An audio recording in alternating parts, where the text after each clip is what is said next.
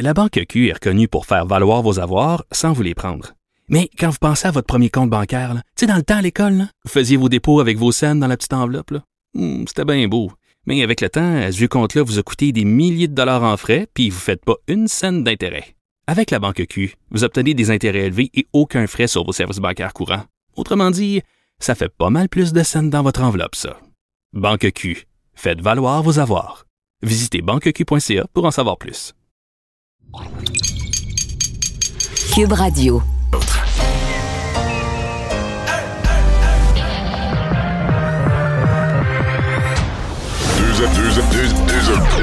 Deux, animateurs cohérents, deux visions différentes.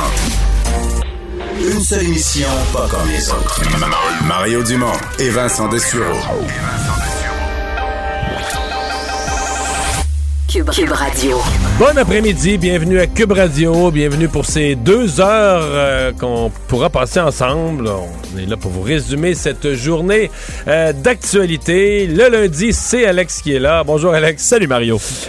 Est-ce que tu as regardé hier soir, est-ce que tu as passé ta soirée à regarder l'entrevue avec Harry et Meghan? Non, malheureusement, ça fait pas vraiment partie. Tu t'es content- tu t'es contenté des résumés comme moi. Ouais, j'ai écouté les, disons, les, les moments chocs, les moments forts. C'est deux heures en entrevue, c'est long. pour, la- pour la revoir sur CBS, faut Oui. payer.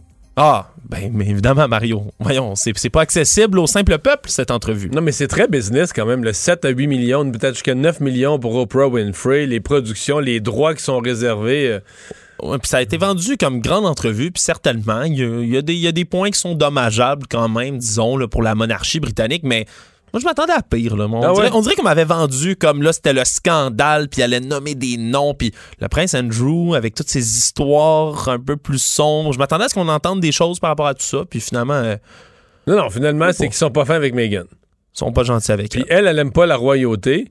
Mais est-ce que sa maison de 18 millions, est-ce qu'elle a gagné à travailler dans les magasins? Je pense que non. Hein? Hmm, Je suis comme pas On va aller rejoindre Paul Larocque. 15h30, c'est le moment de joindre Mario en direct dans son studio à Cube Radio. Salut Mario, salutations à, à- à tes auditeurs. Bonjour. Mario, euh, je ne sais pas comment était ton dimanche soir. Euh, Est-ce que Marie-Claude t'a convié à écouter cette entrevue, euh, disons-le, l'entrevue de l'année entre euh, Oprah Winfrey et le couple Harry et Meghan? Bon, on va se le dire. D'abord, il y a un petit côté, la vie des gens riches et célèbres. là. Mais quand on a- si on met ça de côté, Mario, il y a des enjeux fondamentaux et des répercussions énormes là, de, ce qu'on a entendu hier. C'est pas banal. Je résume, évidemment, euh, des, euh, un récit euh, de, de, en fait, comportement raciste par quelqu'un carrément euh, dans la famille royale euh, sur la couleur de la peau de l'enfant de Harry et de Meghan à venir. Un. Deux, insensibilité absolue sur les problèmes psychologiques de, de, euh, Mme Markle. À un moment critique, elle songeait de s'enlever la vie et on l'a laissé, on l'a abandonné là. Mario, venons sur le terrain. Toi et moi, on est plus familiers à ça. Terrain plus politique. Qui va gagner la bataille des relations publiques, tu penses? Euh, je pense que ça va être peut-être plus partagé qu'on pense. Euh, évidemment, euh, qui va gagner s'il joue pas à armes égales? là, parce qu'à Buckingham Palace, là, on veut pas parler, on veut pas faire de vagues.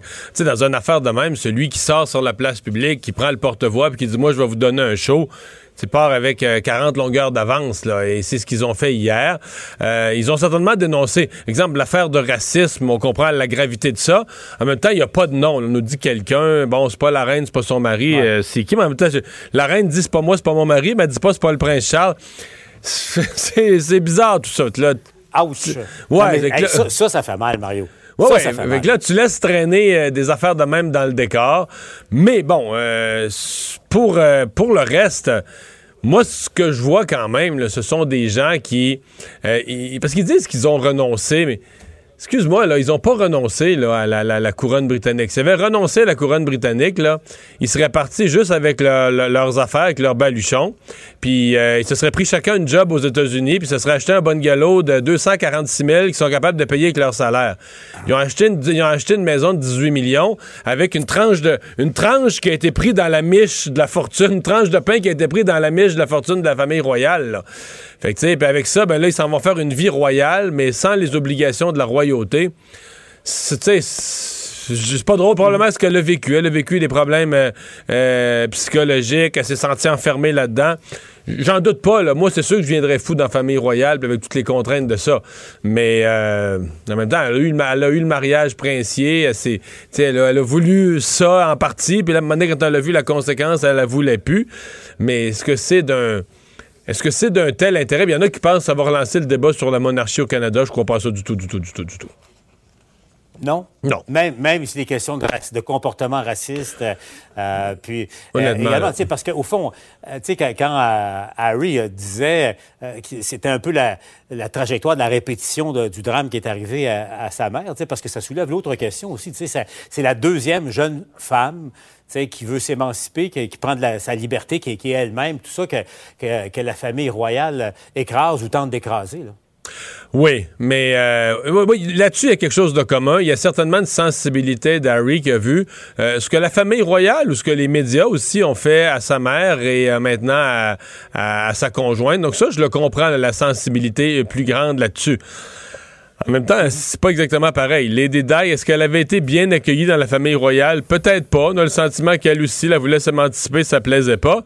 Mais elle avait un autre problème de fond, là. Elle l'a dit. Souvenons-nous de cette entrevue faite il y a 25 ans, là, 25 ans avant, l'entrevue de Lady Di, où elle parlait de son mariage, puis elle disait que c'était une affaire, c'était un deal à trois. Parce que le Ils prince- étaient trois. Ouais, ils ça, étaient ouais. trois. Le prince Charles avec quelqu'un d'autre tout le long. Euh, c'est une autre complication que je pense pas que Meghan Markle, ça, a vécu quelque chose de semblable. Mais la grande euh, gagnante, la grande gagnante de l'histoire, c'est quand même Oprah Winfrey. Oprah. Euh, entre 7 Ouais, ouais. et 9 millions avec les droits. je dis pas qu'elle l'a pas bien préparé, qu'elle n'a pas le talent, qu'elle n'a pas la réputation pour faire cette entrevue-là. Mais quand même, là, pour une soirée, là, tu passes au cash quelque chose de sérieux. Là. Ouais, euh, bon, euh, c'est quand même euh, aujourd'hui, parce que ça tombe le, le 8 mars, évidemment, la Journée internationale des droits des, femmes.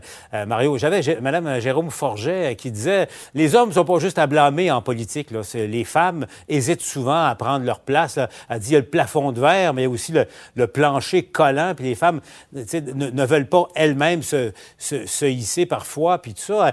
Mario, bon, écoute, tu as, quitté la politique depuis déjà un bon moment on regarde la situation aujourd'hui. Au Québec, Jean Charest, qui avait quand même instauré le principe de la parité dans, son cabinet, qui est, à peu près respecté euh, de- depuis ce temps-là euh, maintenant. Mais je regarde la composition du Conseil des ministres, les, ministères d'influence. euh, euh, la bataille des femmes n'est pas terminée, Mario. Non, mais je veux dire, euh, mets, mets sur une courbe, euh, tu sais, euh, le nombre de femmes qui siègent à l'Assemblée nationale là, depuis les années 50 à aujourd'hui, tu pars de zéro. Et à aujourd'hui, est-ce que, que c'est une progression spectaculaire? La réponse, c'est oui. Évidemment, tu sais, il y avait moins de modèles. Moi, j'ai entendu, j'en ai jasé longtemps, j'aimais beaucoup Lise Bacon. J'ai jasé longtemps avec elle en personne de cette réalité d'avoir été pendant un mandat la seule femme. Il était, à l'époque, c'était pas 125, c'était 108 députés. Il y en avait une. Tu sais que c'est quelque chose pas à peu près. Là. Sais, on n'est plus. euh, une femme est à l'Assemblée nationale présentement. Euh, bon, sont minoritaires, mais elle se sent pas une exception. Elle se sent pas qu'elle vit de quoi, là, de, de- de quotidiennement un défi. Je veux dire, il y en a plein d'autres. Il y en a dans son parti, il y en a dans les partis d'en face. L'univers a beaucoup, euh, l'univers a beaucoup changé. Et je pense pas que ce soit fini. Je pense que c'est appelé, euh, c'est appelé à continuer. Effectivement, c'est un, euh, c'est un, enfin, un- objectif à, à- à continuer. Puis, euh, mais dans le cas de Lise Bacon, euh, Mario, parce que je l'ai connu, je l'ai découvert aussi en, en politique, je, Mario, on va se le dire, je plains tous les hommes qui ont tenté de lui piler sur les pieds. Ben, sais-tu quoi, Paul? Peut-être qu'il fallait avoir ce genre de caractère que, comme ça, un genre de front de bœuf à l'époque pour être la, la seule femme dans un parlement, puis faire sa place, puis pas être toujours euh, sur le banc en arrière. Puis il fallait. En fait, elle, elle avait deux choses. Elle avait la confiance de M. Bourassa, vraiment une complicité avec M. Bourassa, et énormément de caractère, parce que sans ces deux attributs-là, je veux dire, t'es t'es la seule femme. euh, Il y a des, probablement encore une bonne partie des députés qui sont pas sûrs que c'est une bonne affaire, que, que ça, a affaire là, une femme à l'Assemblée nationale. Ah, tu sais, il y a des femmes qui, quand on parle d'ouvrir le chemin, le débroussailler d'ouvrir le chemin, euh, il y a des femmes comme ça qui l'ont fait euh, pas à peu près. Oui, puis euh, pas sûr que le Québec a, a rendu ce qui revient à. à- puis tu as raison, euh, à, à Mme Bacon là, pour tout ce qu'elle a fait dans, dans l'histoire politique du Québec. Bon, merci Mario, je te laisse retourner à ton émission, puis on se reparle. Au revoir. Alors, Alex, ben, revenons avec euh, le bilan de la COVID. Euh, bilan quand même aujourd'hui assez favorable si on parle du nombre de nouveaux cas. Oui, 579 cas supplémentaires qui s'ajoutent, 9 décès. Euh, comparativement hier, c'était 707 infections, 7 décès. Euh, les hospitalisations, soins intensifs, ça reste stable, ça baisse, ça, plus, ça baisse, ça monte plus 2, moins 2, plus 1, moins 1 à peu près. Euh, Montréal, 276 nouveaux cas aujourd'hui, donc ça baisse aussi dans la région de Montréal. C'est des, des bonne nouvelle, somme toute. Là, à chaque fois, j'ai l'impression, lundi, on regarde, on se dit, oh, c'est pas ouais, mais le lundi, le mardi, c'est les cas de la fin de semaine. C'est toujours. Mais par contre, euh, en janvier, ce qui se passait, c'est que ça baissait la fin de semaine. Mais ça remontait plus dans. Tu comprends? Quand on arrivait aux autres jours, le mercredi, jeudi, vendredi, c'était un nouveau palier plus bas. Là, ça remontait pas. Alors que la semaine passée, on a eu deux bons chiffres lundi, mardi qui reflétaient les chiffres de la fin de semaine. Puis après ça, on est revenu dans le 700. Mais 700, c'est quand même beaucoup moins que ce qu'on a connu à une époque. Exactement. C'est juste qu'on, pour la région de Montréal, si on veut, si je pense, si je pense en termes d'espoir de revenir en zone, euh, en zone orange à Montréal aussi, ou quelque part au moins la, peut-être Laurentide, la Nodière, Montérégie, ben, il faudrait que ça descende encore euh, un peu. Euh, le vaccin AstraZeneca, qui est euh, finalement, on a, on a, une directive claire de la part du, du, comité du Conseil à Québec. Oui, c'est le comité sur l'immunisation du Québec qui a recommandé donc officiellement aujourd'hui d'administrer le vaccin AstraZeneca aux personnes de 18 ans et plus sauf, dit-on, pour les clientèles prioritaires à risque. Évidemment, on parle des gens qui, ont, qui, qui sont dans les CHSLD, entre autres. Ils sont presque tous vaccinés déjà. Exact. la question se pose plus ou moins. On parle aussi des travailleurs de la santé. Ça, c'est peut-être quelque chose qui se, se, pose un peu plus, par contre, comme question. Mais euh, effectivement, c'est un avis préliminaire qui vient quand même un peu en opposition au Comité consultatif national d'immunisation qui, lui, de son côté, avait pas recommandé l'injection du vaccin chez les personnes âgées de 65 ans et plus. On se souviendra, il y avait eu des Ça, c'est le Canada. Exactement. Par contre, pendant que le Canada et le Québec font ça, en Europe, ils ont levé dans la plupart des pays importants toutes les restrictions. Ils ont dit, avec les nouvelles études, on le donne aux 65 ans et plus. Fait nous, ici, on met des restrictions qui viennent juste d'être enlevées en Europe où euh, la confiance est là dans le, dans le, dans le vaccin. Exact. Ben, donc, ça, ça met quand même pas là, de, de, de, restrictions pour les gens de 65 ans et plus, donc officiellement au Québec, contrairement à ce qui avait été recommandé à Ottawa. On dit 18 ans et plus. C'est 113 000 doses là, cette semaine qui vont arriver d'AstraZeneca. C'est le troisième vaccin qui est approuvé ici au Canada. Là, cette semaine, c'est beaucoup de doses. C'est presque un million de doses qui rentrent au Canada. Euh, bon, il y en a là-dessus, par exemple, il y a du Moderna, besoin des livres une fois par deux semaines. Il faut, faut étendre ouais. la quantité. On peut pas la diviser par nombre de jours. Il faut la diviser sur 14 jours. Cette semaine au Québec, il n'y a aucun vaccin de Moderna qui va arriver ici au Québec de doses. Par contre, il y a 100 000, 100 000 quelques doses qui vont arriver de Pfizer. Ici. Plus les 100 000 d'AstraZeneca. Exact, plus les 100, 113 000 d'AstraZeneca cette semaine. En date d'hier, c'était quand même 564 000 doses qui avaient été administrées déjà au Québec. Donc, l'opération qui roule. Ça avance. Ça avance. Mais parlons-en de la, la, vaccination, parce que là, il y a des régions qui changent, là, qui élargissent, je devrais dire, les groupes d'âge. Oui, c'est entre autres là, le cas de la région de la capitale nationale aujourd'hui qui ouvrait là, la prise de rendez-vous pour les 75 ans et plus pour se faire vacciner contre la COVID-19. Euh, Puis ça augmente là, dans plusieurs régions oui, parce du que, Québec, parce entre que autres. quand on s'est parlé de ça avant l'émission, je t'ai dit, ben, moi, je, je, je l'ai fait l'exercice. Euh, c'est assez mêlant. Les gens viennent mêlant. Il y a des régions où c'est encore 85 ans. Il y a Montréal où c'est rendu à 70 ans. Et tu t'es imprimé. L'information est disponible en ligne. Tu t'es imprimé. Donc, région par région, l'âge. Absolument. Puis, puis on peut pas le retenir par cœur. C'est quand même non, compliqué. Non, c'est mélangeant parce qu'au début, moi, j'avais vraiment vu là, ce qui se passait dans la capitale nationale. Ça me semblait justement là, de nouvelle importance. Mais il y a déjà plusieurs régions qui sont même en bas du 75 ans. Abitibi-Témiscamingue, entre autres, la Côte-Nord. Euh, Ils sont rendus à 70? Ouais, 70 et plus. Euh, Montréal et Laval, c'était déjà ça. ça Montérégie, on est rendu à 75 et plus aussi. Et je vois pas de 85 ans et plus maintenant. Donc mais 80, tout le monde est au moins 80 ans. Au moins 80 dans les autres régions. Là, euh, pour le reste, que ce soit en Outaouais, au Saguenay-Lac-Saint-Jean, Gaspésie, Estrie et autres, on est encore à 80 ans et plus. Mais il faut dire que même dans, dans les régions, là, à Québec, comme je le dis, maintenant c'est ouvert aux gens de prendre un rendez-vous. Mais à partir de ce midi à peu près, quand on a vérifié, les plages horaires disponibles, ça allait au 4 avril et après. Donc, ça se remplit vite au début. Ça quand, se remplit surtout vite. quand on élargit un nouveau groupe d'âge, là, ça crée une vague d'appels ou d'inscriptions en ligne assez immédiate. Exact. On a des gens qui veulent se faire vacciner rapidement, mais disons. Mais ça, on n'a pas fini parce que plus on élargit, chaque fois qu'on élargit d'un groupe de 5 ans, sont plus nombreux. Là. Je veux dire, les 85 ans et plus, d'abord, il y en a beaucoup qui sont décédés. Mhm. De ceux qui sont vivants, il y en a beaucoup qui vivent en institution, RPA, CHSLD, donc ils vivent Qui ont dans déjà été, sont euh, déjà vaccinés. Donc, quand on a ouvert les lignes ou quand on a ouvert le site Internet, c'était beaucoup de gens, mais pas tant que ça. 80 ans et plus, plus de monde. 75 ans et plus, plus, Plus de, de monde. monde. Parce que là, d'abord, t'as plus de, t'en as plus qui sont vivants. Et euh, en plus, tu rentres dans. Quand tu vas rentrer à 70 ans et plus, là, tu commences à pogner les bébés boomers. Donc, plus de vivants dans une génération plus nombreuse et très peu qui sont hébergés. Donc, plus tu descends, moins t'en as qui sont dans des, des résidences euh, collectives. là, Exact. Ils habitent plus chacun dans leur maison. Donc, euh. Ouais, ça, commence, ça va commencer à faire, oui, oui, euh, chaque- ça va commencer à faire du monde. phase de l'opération, ça représente plus de, plus de gens. Je suis curieux d'ailleurs de voir euh, en où on va être rendu là, dans la prise de rendez-vous lorsqu'on va arriver justement dans les, les tranches d'âge plus jeunes. Est-ce que ça va repousser vraiment loin? Est-ce que les rendez-vous vont Mais s'étirer? à mon avis, quand tu vas arriver là, ce qui va se passer, c'est que là, tu vas avoir les pharmacies qui vont vacciner, comme à Montréal, C'est vrai. 350 pharmacies. Après ça, ils vont embarquer les pharmacies en région. Donc, tu vas avoir vraiment plus de vaccins par jour, plus de lieux de vaccination. Alors, on risque d'avoir à chaque jour des bilans, là, des nombres de personnes vaccinées. Euh, J'ai-tu vu qu'aux États-Unis, en fin de semaine, ils ont vacciné plus de 5 millions de personnes durant les deux jours de la fin de semaine, une affaire comme ça? Je, je- je vérifie, nous- mais c'est en moyenne, là, en jour sur la, la- sur la semaine qui vient de s'écouler, c'est à peu près 2,2 millions de personnes Ouais, mais je pense piquées par jour en moyenne. J'ai cru voir ça, la Deux- mémoire. 2,9 millions d'injections samedi seulement. C'est ça. 2,9. Mais ce qui fait qu'au total, c'est ça, 2,9 puis 2, ce qui fait qu'au total, en fin de semaine, les Américains ont vacciné plus de 5 millions. Ah, c'est toute une machine. hein. c'est sûr que, bon, avec une population si grande quand même que celle des États-Unis, c'est sûr qu'il faut. euh, ça prend la machine, mais disons que ça, ça vaccine, euh, ça vaccine beaucoup.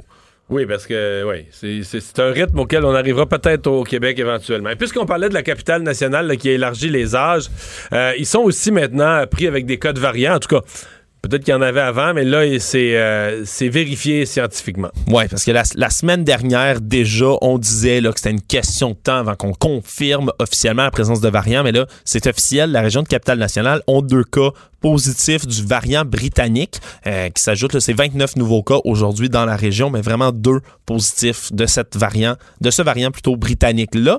Euh, c'est des dépistages massifs, deux grands dépistages massifs dans les écoles qui ont permis de trouver euh, ces formes de variants-là. Donc, on va continuer là, le dépistage à savoir s'il y en a plus. On suspectait que dans les éclosions scolaires comme celle-là, il y avait des cas de variants. Ça s'est concrétisé. Donc, maintenant, là, il va falloir surveiller. On se rappelle sur les 255 cas de variants qui sont confirmés officiellement au Québec, il y en a 210 là-dessus qui sont de l'émergence euh, du Royaume-Uni. Donc, on surveille pour les autres En variants. fait, le- l'autre l'autre petit bloc là, en nombre, là, c'est l'éclosion euh, de, de- du variant sud-africain en Abitibi. Mhm. C'est essentiel, qui est toujours mystérieuse, puis on sait pas est-ce que c'est venu par l'Ontario, par où c'est venu, mais c'est toujours ça qui reste l'autre euh, l'autre mystère.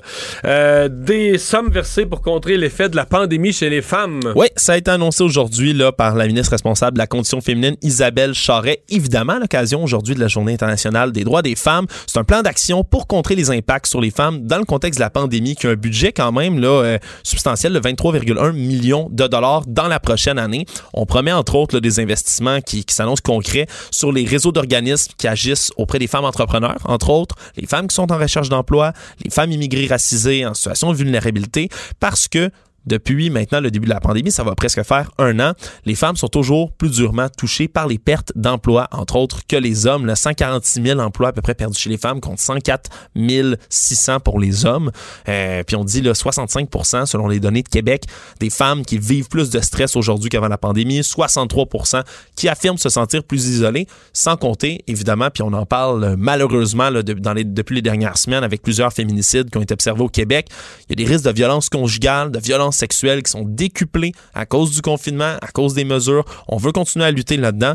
Donc, euh, il y a 24 mesures dans ce plan d'action-là, donc 4 qui vont être priorisées, entre autres, là, pour les modèles d'affaires puis pour l'embauche de femmes. Dit-on, entre autres dans les postes en sciences, technologie, ingénierie et mathématiques.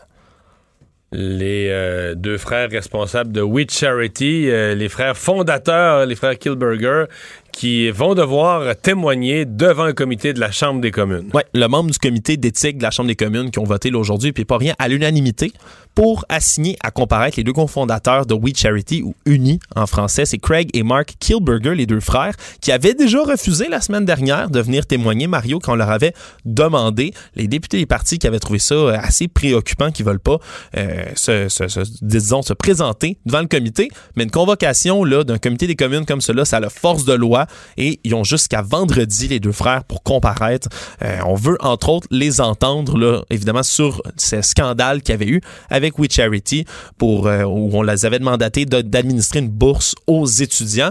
Aujourd'hui, ça a été abandonné, mais on a quand même plusieurs questions. Puis disons, ça soulève des questions quand tu demandes à être convoqué justement pour t'expliquer que tu refuses de te présenter. Ben, en fait, s'il refusait, là, là, je pense que dans la, forme de convocation qu'il y avait, c'était, ben là, j'exagère, mais c'est carrément la prison, potentiellement. C'est à force de loi. C'est force de loi. C'est obligatoire. Tu dois y aller.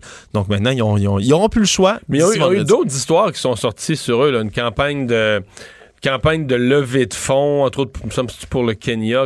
Euh, ouais, la, semaine passée, là, qui pour un village qui a refait des gens qui avaient donné puis qui étaient plus sûrs que l'argent s'était rendu euh, à bonne destination. Ah, il y a eu plusieurs affaires comme ça, entre autres, la députée néo-démocrate Charlie Angus qui avait demandé déjà à la Gendarmerie royale du Canada et à l'Agence du revenu d'enquêter sur les activités euh, de la fondation. Là, il y a, puis là, ça, disons qu'il y a plusieurs, euh, plusieurs, plusieurs personnes qui demandent des comptes de la part des fondateurs de We Charity. Puis on les a pas encore entendus, alors hmm. euh, disons que ça va être, euh, ça va être suivi avec attention. Des, donateurs qui avaient fait la, somme de tous les dons, des gros donateurs qui avaient fait la somme de tous les dons, qui, et après ça, ils avaient vu le projet de le puits, l'approvisionnement en eau pour le village au Kenya en question.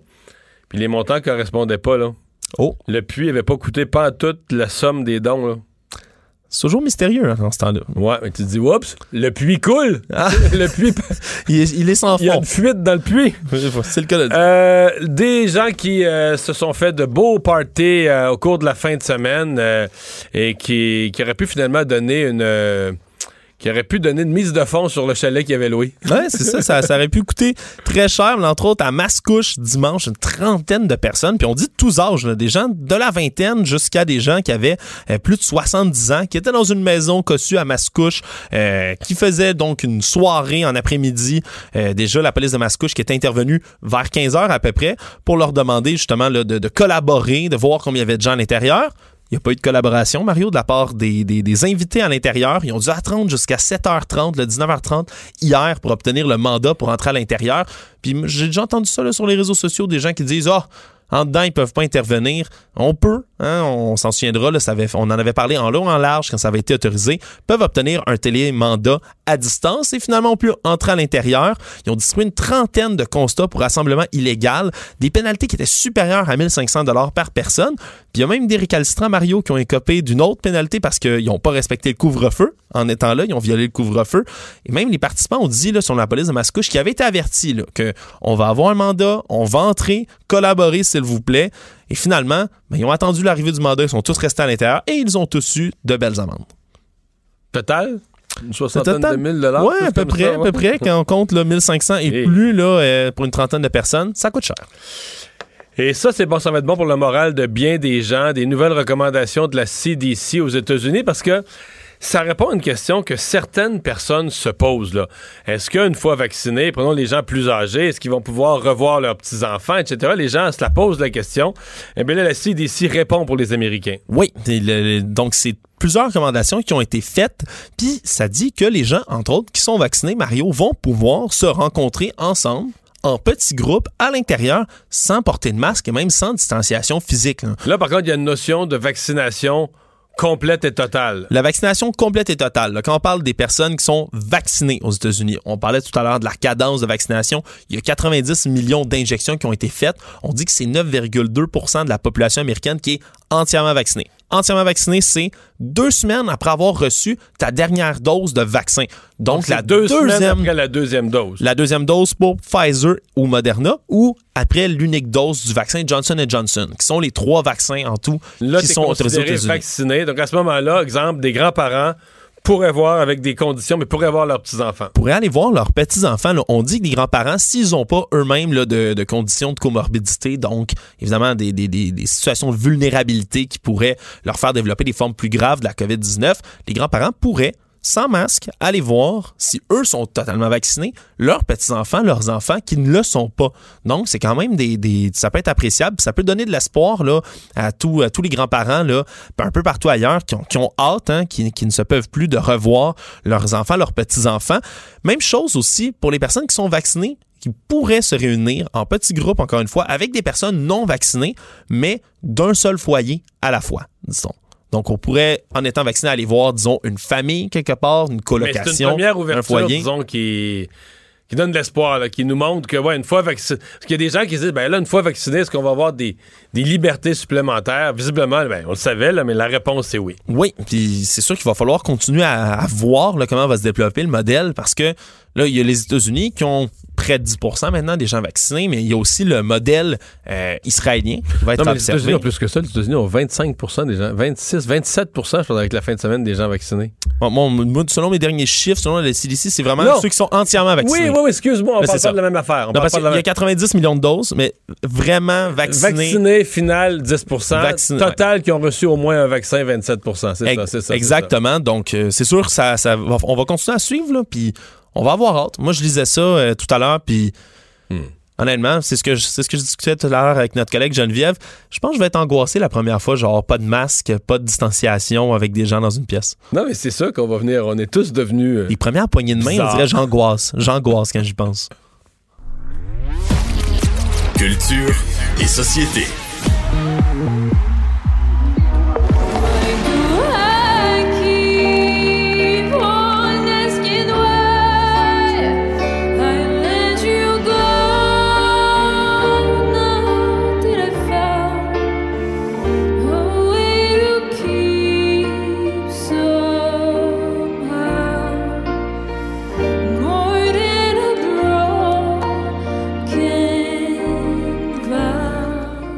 Bonjour Anaïs. Euh, Bonjour, Mario. Tu nous replonges dans Star Academy d'hier soir.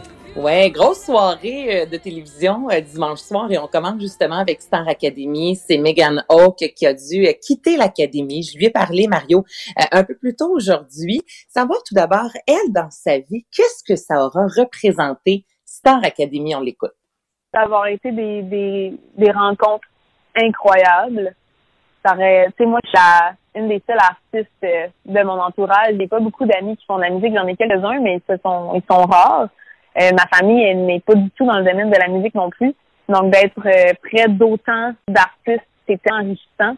Donc, d'abord et avant tout, Star Academy, pour moi, c'est des nouveaux amis, c'est une nouvelle famille, c'est des, des gens tellement talentueux qui m'ont fait grandir, oui, en tant que chanteuse, mais aussi en, en tant qu'humaine. Donc, c'est avant, c'est avant tout ces rencontres-là. Aujourd'hui, j'ai parlé avec une Mégane, je te dirais, Mario, qui était très euh, émotive, évidemment. Tu sais, elle me disait, on, on se prépare à sortir, mais on a toujours, oui, évidemment, l'espoir de rester Ben, euh, dans l'académie. C'est normal, c'est ça. On, se, on les regarde à la télévision, ils se donnent comme jamais. C'est souvent la performance, justement, qui joue euh, dans la balance le dimanche soir, ce que l'on voit. Donc, je veux savoir aussi, comme ça, quand tu arrives chez toi, tu sors de l'académie le dimanche, là, lundi, tu te lèves, tu bois ton café. Euh, quels sont les plans à venir? Je voulais savoir, moi, que cette semaine, là, Mario, il y a du gros soleil, ça commence à sentir le printemps. Donc, qu'est-ce qu'elle va faire dans les jours à venir? J'ai tout le temps été quelqu'un de super curieuse à la base, qui a énormément envie d'apprendre. Puis, on dirait qu'après avoir appris autant de choses en peu de temps, ça juste envie d'en apprendre encore plus, de suivre plus de cours, d'aller, moi, je suis tellement quelqu'un qui n'a aucune théorie musicale, bon, ben, peut-être d'aller me chercher un cours en théorie, tu sais, euh, de vraiment aller voir des aspects que j'ai jamais été avant, là. Donc, Et pour terminer, là, il m'a bien fait rire, Mario. Je me demande toujours, tu sais, t'es dans l'académie, t'es avec d'autres gens, évidemment. Donc, c'est sûr qu'il y a des petites choses du quotidien, des fois, qui peuvent sembler banales, mais qui te manquent réellement. Donc, moi, Mégane, je veux savoir, elle, euh, qu'est-ce qui lui a manqué dans le dernier mois et demi? Oh mon dieu, hey, c'est vraiment un fun fact, là, mais j'ai tellement hâte de remanger du beurre de pinot, là. C'est tellement pas rapport, mais Lunou est allergique au beurre d'arachide, donc ça fait un mois et demi que j'ai pas eu l'occasion d'en manger. Oh mon Dieu, ok, je me J'ai demandais. hâte de retrouver ma toast au beurre de pinot. Mais sinon, euh, c'est sûr que je vais recommencer à travailler vraiment fort. Euh, Ouais. je vais... Euh, Anaïs, je me demandais, je me disais, mais c'est-tu c'est-tu à cause de la voix, si tu penses que ça colle ses cordes vocales, pourquoi il, a, Non, non. pourquoi il leur laisse pas du beurre de pinot à l'académie? Je disais, voyons. Mais là, je comprends, il y avait une personne allergique, donc on prend pas de risque, là, on n'en rentre On pas tout prend pas de simplement. risque. Puis elle, c'est ça, elle me disait, c'est parce que moi, c'est mon habitude, c'est ma routine depuis des années, le matin. Mes Hey, deux je la comprends tellement, c'est tellement bon du beurre de pinot, C'est tellement bon le matin, justement. Puis elle me disait, Anaïs, c'est vraiment la chose qui me manque énormément. Donc, euh, ça a été une belle rencontre. Euh, On a bien ri euh, aujourd'hui. Puis, euh, je vais lui reparler pour Culture d'ici. Mais- Alors. Mais Il s'est quand même passé quelque chose d'important hier, le Guillaume qui a été sauvé par le, par le public. Euh, ça nous a rappelé, parce que moi je pensais pas que je pensais pas que le, le public allait voter pour lui. Sincèrement, je pensais que ça allait être William. Et euh, ça nous a rappelé que quand il y a du country dans les choix, Ça marche. ça perd rarement au vote populaire. Là.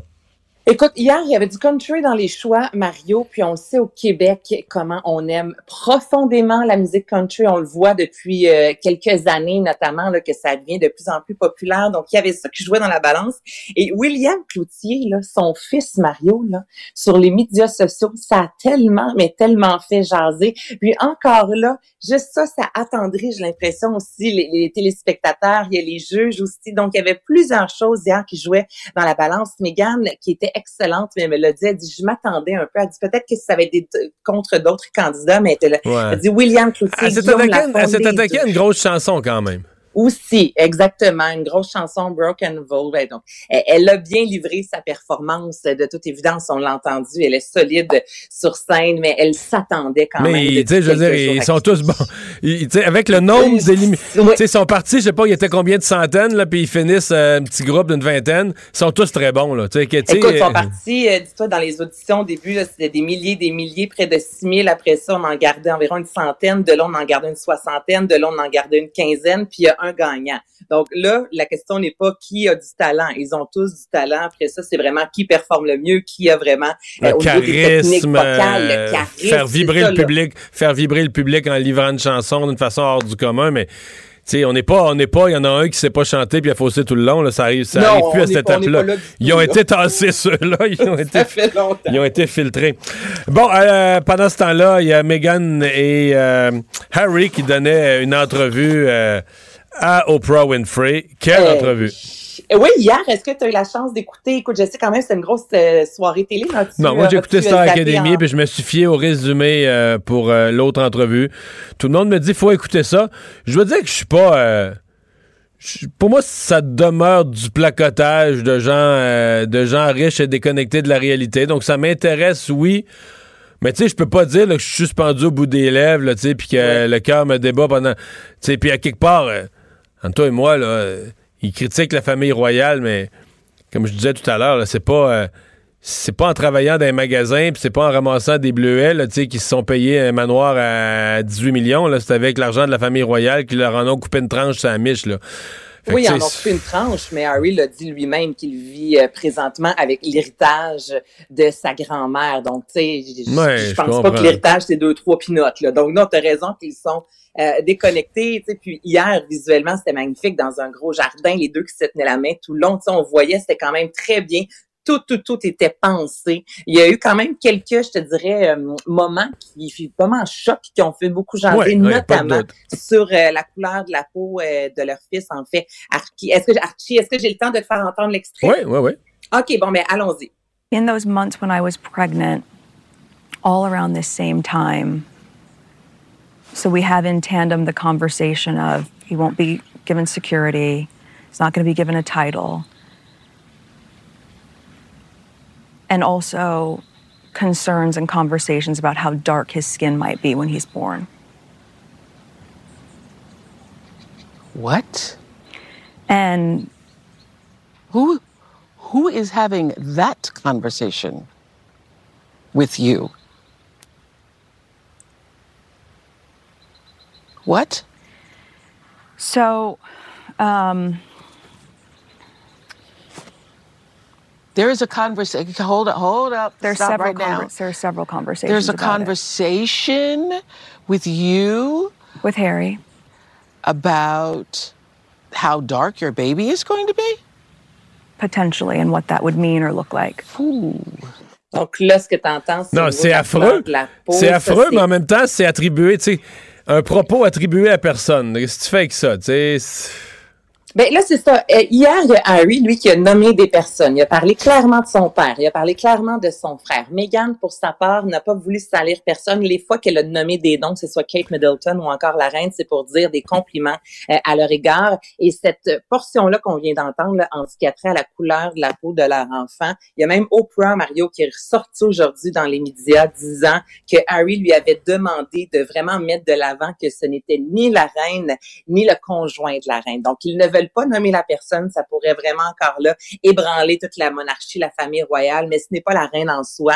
Euh, on l'a défendu hier à plusieurs reprises, même trop des fois je trouvais, je me disais mon Dieu, on dirait qu'il marche aussi sur des œufs. On veut vraiment pas que personne ait une image négative de la reine, mais ça, ça a fait parler aussi Meghan Markle qui a quand même mentionné avoir euh, pensé euh, au suicide, avoir demandé de l'aide et qu'on lui a dit qu'on ne pouvait pas l'aider parce que ce serait dommageable pour l'image de, de la royauté. Donc hier, ce qui s'est dit, il y avait des choses quand même très intéressantes. Est-ce que c'était par contre rythmé? Non, ça avait l'air à un certain moment d'une Meghan Markle qui avait envie de pleurer du début à la fin. Puis comme si on est un peu déconnecté, on est en pandémie, il y a du monde qui, qui, décède au niveau de la santé, au niveau des sous. Puis là, tu as euh, The Crown, mais en vrai devant toi. C'était particulier comme entrevue. Ouais. Et finalement, tu me parles des Grammy Awards les Grammy Awards à voir euh, sur scène. Donc, ça a été euh, confirmé la 63e cérémonie, Mario, qui aura lieu le 14 mars prochain. On devrait voir, euh, si tout va bien, Taylor Swift, du Alipa, Harry Styles, Post Malone, Billie Eilish, Cardi B. Ce ne sera pas évidemment devant une foule. Hein. J'ai bien hâte, j'entendais parler avec Alex tantôt, de, de, se réunir sans masque. On est loin de ça. Donc, évidemment, ce sera tourné à plusieurs endroits. Mais au moins, les artistes, ben, ils seront. Là, j'ai bien hâte de voir ça. Parfait. Mais ben, on va surveiller ça. Hein. Est-ce qu'on a, est-ce qu'on a, euh, je reviens à l'entrevue d'avant, euh, je fais la recherche en même temps. Est-ce qu'on a les ratings? Euh? Non. Pour l'instant, on n'a pas eu les ratings. Ce qu'on sait, c'est combien. Ben là, à date, ce qui est sorti, ça, mais c'est ça, c'est préliminaire. 17 millions de, mais c'est des gens qui l'ont regardé, ça, qui sont abonnés. Non, c'est Nielsen qui a 17 millions. Toi, tu as ton 17 millions sur CBS seulement ou à l'échelle. Non, sur CBS seulement. Ça serait sur CBS seulement. Donc, moi, j'ai hâte de voir, vu qu'hier au Canada, c'était sur Global, ça a été vendu autant en Angleterre. Donc, je sais pas au niveau vraiment, un peu comme le, football, je sais pas ça va ressembler à quoi. Mais bon, 17 millions, puis dis-toi que l'entrevue s'est vendue entre 7 et 9 millions de dollars pour euh, le CBS encore là. Donc, Oprah a gardé aussi les droits à l'international. Donc, il y avait beaucoup d'argent aussi en jeu hier, Mario. Là. Ben euh, oui, mais là, beaucoup d'argent. Énormément d'argent. Énormément d'argent, effectivement. Hey, merci beaucoup. Ça fait plaisir. Bye bye. Pour une écoute en tout temps, ce commentaire d'Anaïs Gertin-Lacroix est maintenant disponible dans la section balado de l'application et du site cube.radio. Tout comme sa série balado, Culture d'ici, un magazine culturel qui aligne entrevues et nouvelles du monde des arts et spectacles. Cube Radio. Il explique et démystifie l'économie. Pierre-Olivier Zappa à vos affaires. Bonjour Pierre-Olivier. Salut Mario. Alors, euh, la pandémie qui nous aurait rendus plus riches? On a de nouvelles données qui le démontrent. Les Québécois sont plus riches euh, qu'à pareille date l'an dernier. Et ce sont des données intéressantes qui proviennent de la firme euh, Environix Data, qui viennent tout juste de sortir là, à l'instant. Et on constate qu'en moyenne au Canada, là, les ménages se sont enrichis d'environ 30 000 c'est une hausse euh, équivalente à 5,4% C'est énorme. Et ça, c'est seulement pour les neuf premiers mois de l'année euh, 2020. Alors, euh, c'est énorme. Et, Enrichi en payant des dettes parce que le marché boursier a été fou. Hein. Ben non, mais ça, c'est dans les trois le derniers... prix des propriétés. Le, ah, prix, des, propriétés. ah oui, l'immobilier, ben oui. Euh, ça inclut l'immobilier, ça inclut les placements, les investissements, les prestations euh, gouvernementales, qu'elles proviennent euh, de Justin Trudeau ou de François Legault. Et, et quand on regarde ben, province par province, c'est là que ça devient intéressant. Le Québec arrive au troisième rang euh, où les citoyens se sont les, les plus les plus enrichis. Euh, on parle au Québec en moyenne pour un ménage d'un enrichissement de 20 000 dollars. Euh, 20 Donc là on parle là on parle pour un ménage là mettons une famille l'actif total. Donc si leur maison si dans leur quartier les maisons ont pris 10% ben là euh, on pourrait avoir le 20 000 tout de suite là là. Exact, exact. Et ça, ça inclut autant les plus riches que les plus démunis. Quand tu regardes la, tranche des, des, des, ultra riches, là, euh, pensons aux 200 000 dollars et plus de revenus, je dis ultra riches entre guillemets, euh, là, le prix des propriétés en moyenne a augmenté de 106 000 dollars. Euh, le marché immobilier a vraiment participé à enrichir les plus nantis. Et quand on regarde la, strate des moins nantis, donc à peu près 40 000 dollars et moins qui sont propriétaires, leur maison s'est appréciée d'environ 10 000 dollars. Donc leur propriété, où, où qu'elle se trouve au Canada, en moyenne 10 000 dollars. Et, et quand on regarde la richesse totale des Canadiens, ils ont réussi à économiser globalement l'équivalent de 150 milliards de dollars en pleine pandémie. Imagine, c'est du jamais vu de voir en récession une des la plus importante récession de l'économie moderne. Les gens ont économisé, ont épargné comme jamais. Mais est-ce qu'on pense que c'est le fait, c'est le budget voyage, c'est les budgets restaurants, c'est les les budgets, budgets de, discrétionnaires. les budgets de sortie que les gens ont dit bon, mais tant qu'à rester à la maison, on va, on va, on va en placer de l'argent, on va en mettre pour nos vieux jours là. Ben, et, et, et là, là-dessus, tu as, par exemple le, le- le fait que les gens ont réhypothéqué à des taux plus bas, le niveau d'endettement a baissé, les gens ne vont plus au resto, ne voyagent plus, euh, beaucoup moins d'activités Donc les taux d'endettement ont baissé. Donc les gens ont payé, les gens en ont aussi profité. Ça, ben, ça fait partie dans le fond de l'enrichissement. Si tu payes ta carte de crédit durant l'année, euh, durant l'année de la pandémie, c'est un enrichissement. Tu as moins de dettes, ton, ton actif a augmenté. Et tu vois, dans, dans, dans le, le- le budget des, des ménages, 90% des économies ont atterri dans des, euh, des, des comptes épargne, des comptes chèques, euh, dans des investissements, des placements. Et 10 de, de l'argent qu'on a réussi à, à économiser est allé pour repayer des dettes. Parce qu'il y a bien des gens qui ont, qui ont, oui, épongé des dettes, mais qui ont renégocié leurs dettes ou qui ont repoussé le paiement de leurs dettes, qui ont repoussé leur paiement hypothécaire. Donc ça, ça a joué dans la balance. Puis quand je regarde le portrait de la famille moyenne, là, elle a réussi à économiser en pleine pandémie l'équivalent de 11 000 dollars pour les trois premiers trimestres. Donc 11 000 dollars cash de plus qu'à pareille date l'an dernier dans un compte épargne, par exemple. Donc ça, imagine, pour la relance économique, c'est quand même bon signe. C'est-à-dire que quand l'économie va repartir, les gens auront du, du carburant, de, de l'argent dans leur compte pour participer à cette, à cette relance de l'économie. Et, et ça, ça va être intéressant à suivre parce que euh, corrige-moi euh, si je me trompe, mais dans l'histoire moderne, jamais euh, lors d'une relance économique post-récession, post-ralentissement, les gens étaient plus riches qu'au point de départ. Non, jamais, jamais, jamais, jamais. C'est vraiment. C'est sûr que ça peut, ça peut rendre optimiste pour ce, ce que la reprise va, euh, va amener. Il n'y a pas de doute. En tout cas, dans certains secteurs là, euh, qui sont euh, discrétionnaires aux consommateurs, là, euh, ça pourrait être, euh, ça pourrait être favorable. Et en Ontario, là, ju- juste terminer avec la dernière donnée, je disais au Québec, on est au troisième rang avec 20 604 dollars en moyenne par ménage de, euh, de- d'enrichissement supplémentaire. En, en Ontario, écoute, c'est 50 000 dollars par ménage Ah, ouais. en moyenne. Euh, Colombie-Britannique, deuxième rang, 36 000 dollars. Je trouve que c'est des données qui sont fort intéressantes parce que c'est, ce sont les premières données qui qui nous ré- qui, qui réussissent à prendre la pleine mesure euh, de, de- de la conséquence positive en quelque sorte de la pandémie sur le portefeuille des citoyens.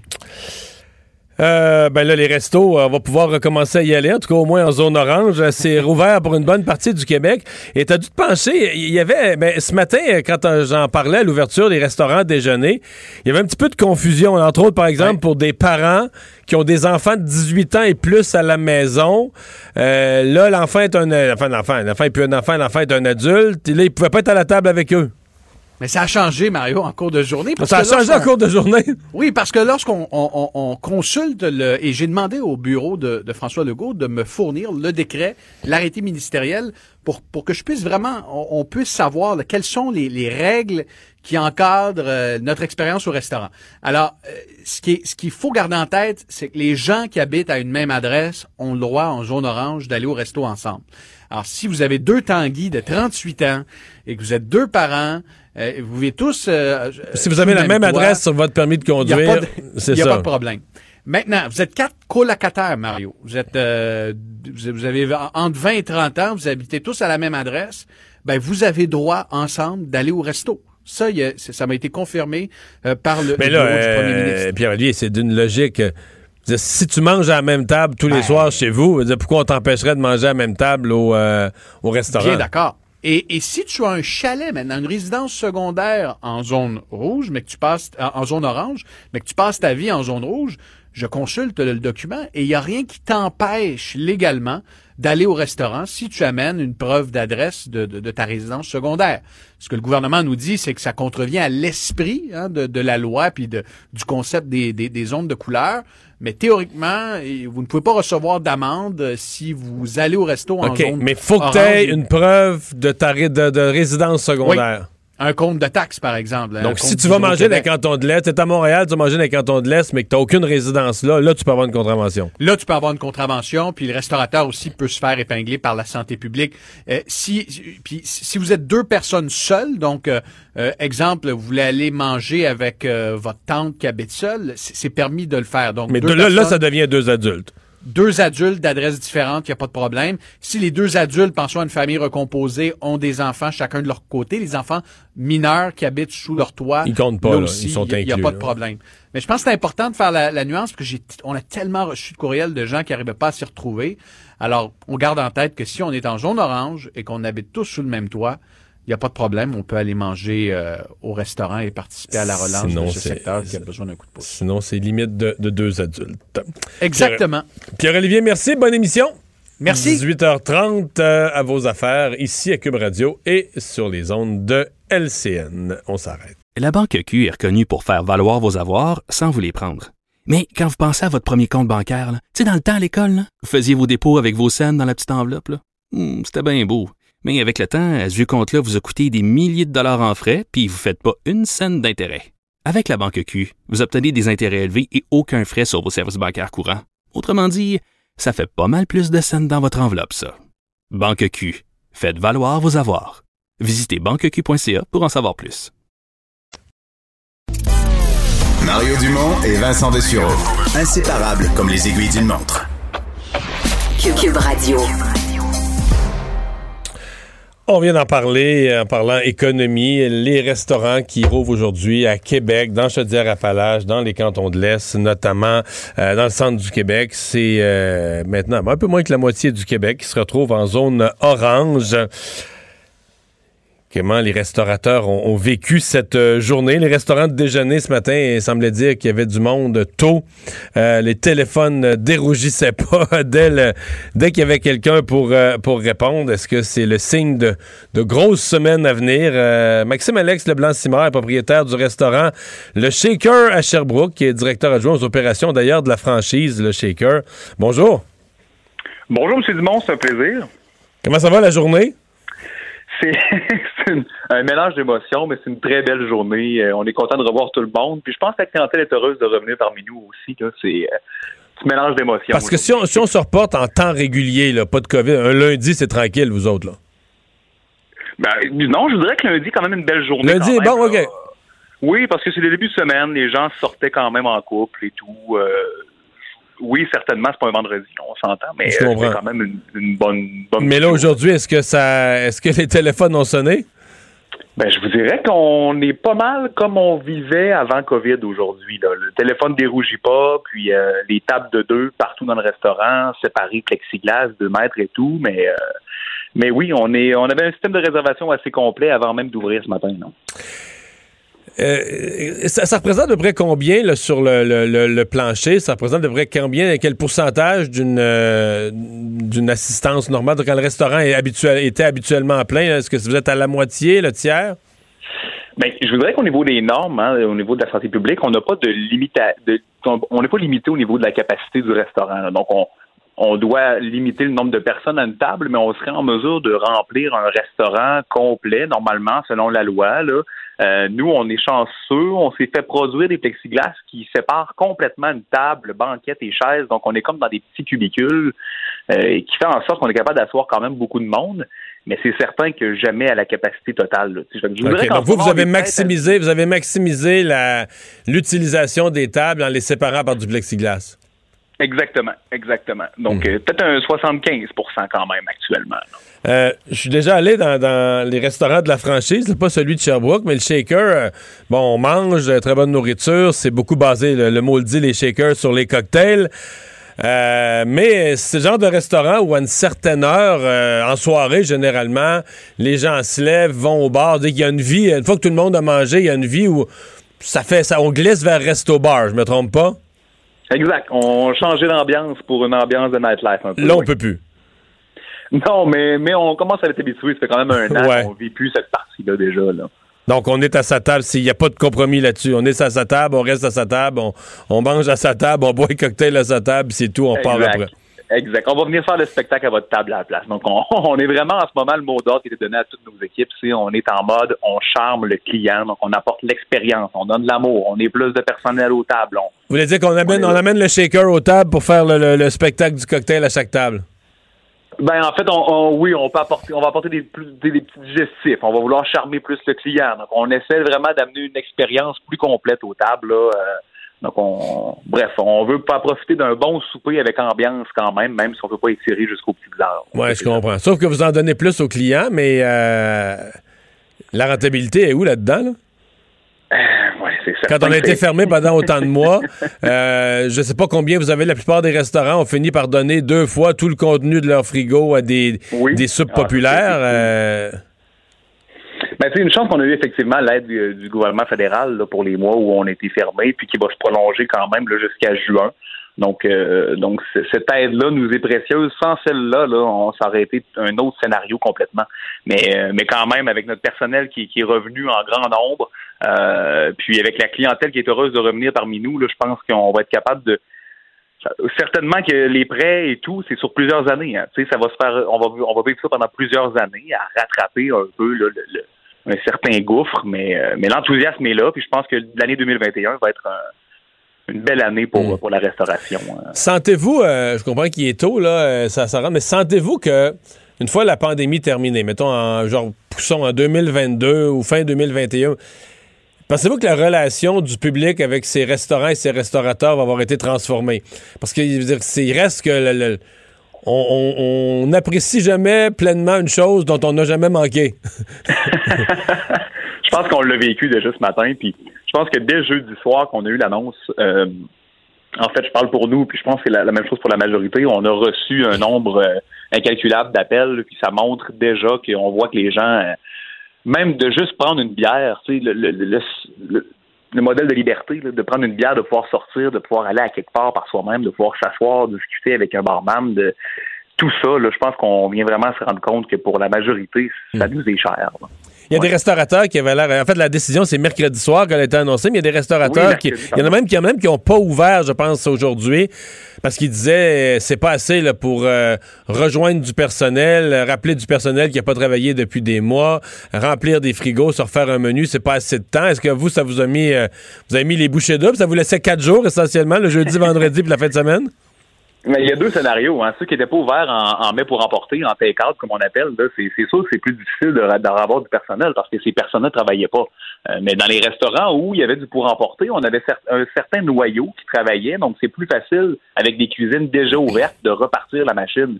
Euh, c'est certain que pour un- une, une chaîne de restaurants, ben on a les équipes en place pour rapidement appeler nos fournisseurs puis euh, mobiliser des, des troupes puis des équipes. Euh, chose que quand on est seul, ça peut être effectivement plus difficile.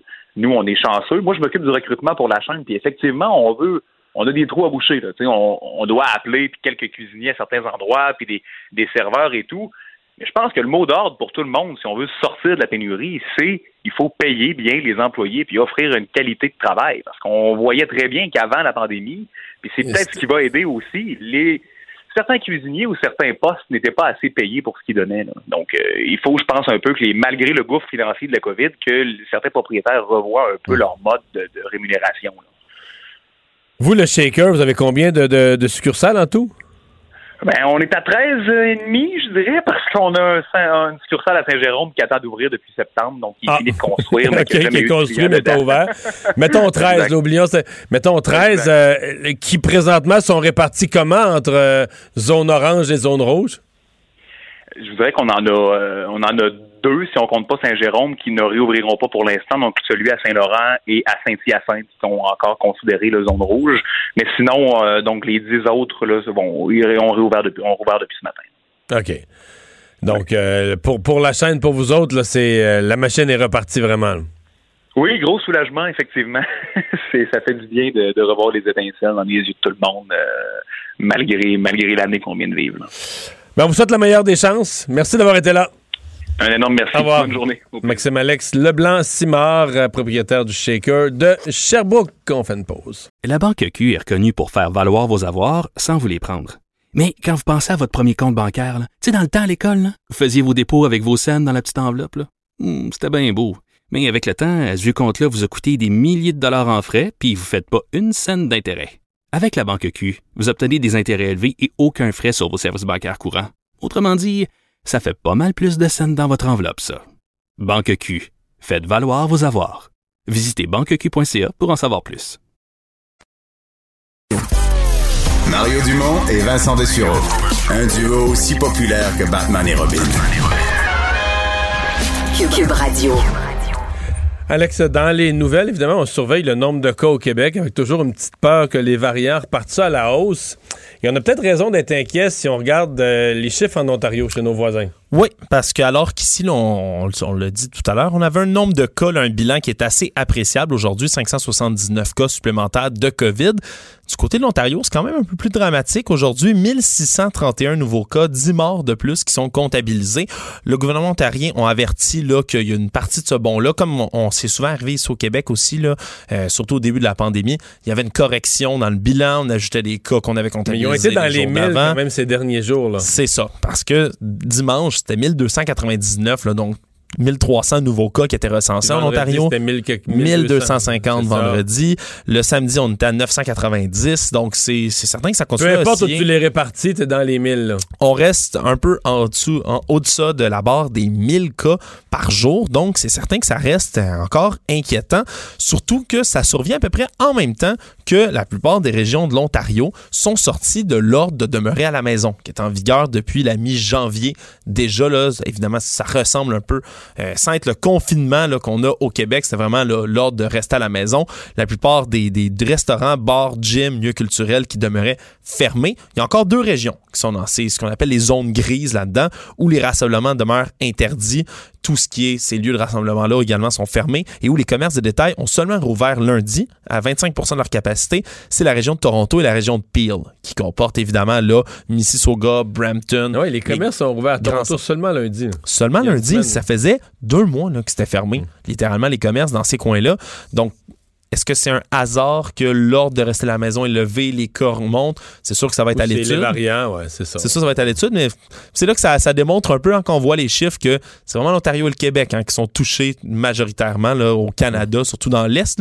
Pour ce qui est de toutes les autres provinces, ça, demeure des, des petits nombres de cas là, dans, les, dans les maritimes. C'était Nouveau-Brunswick, 5 cas, Terre-Neuve et Labrador, 3 cas.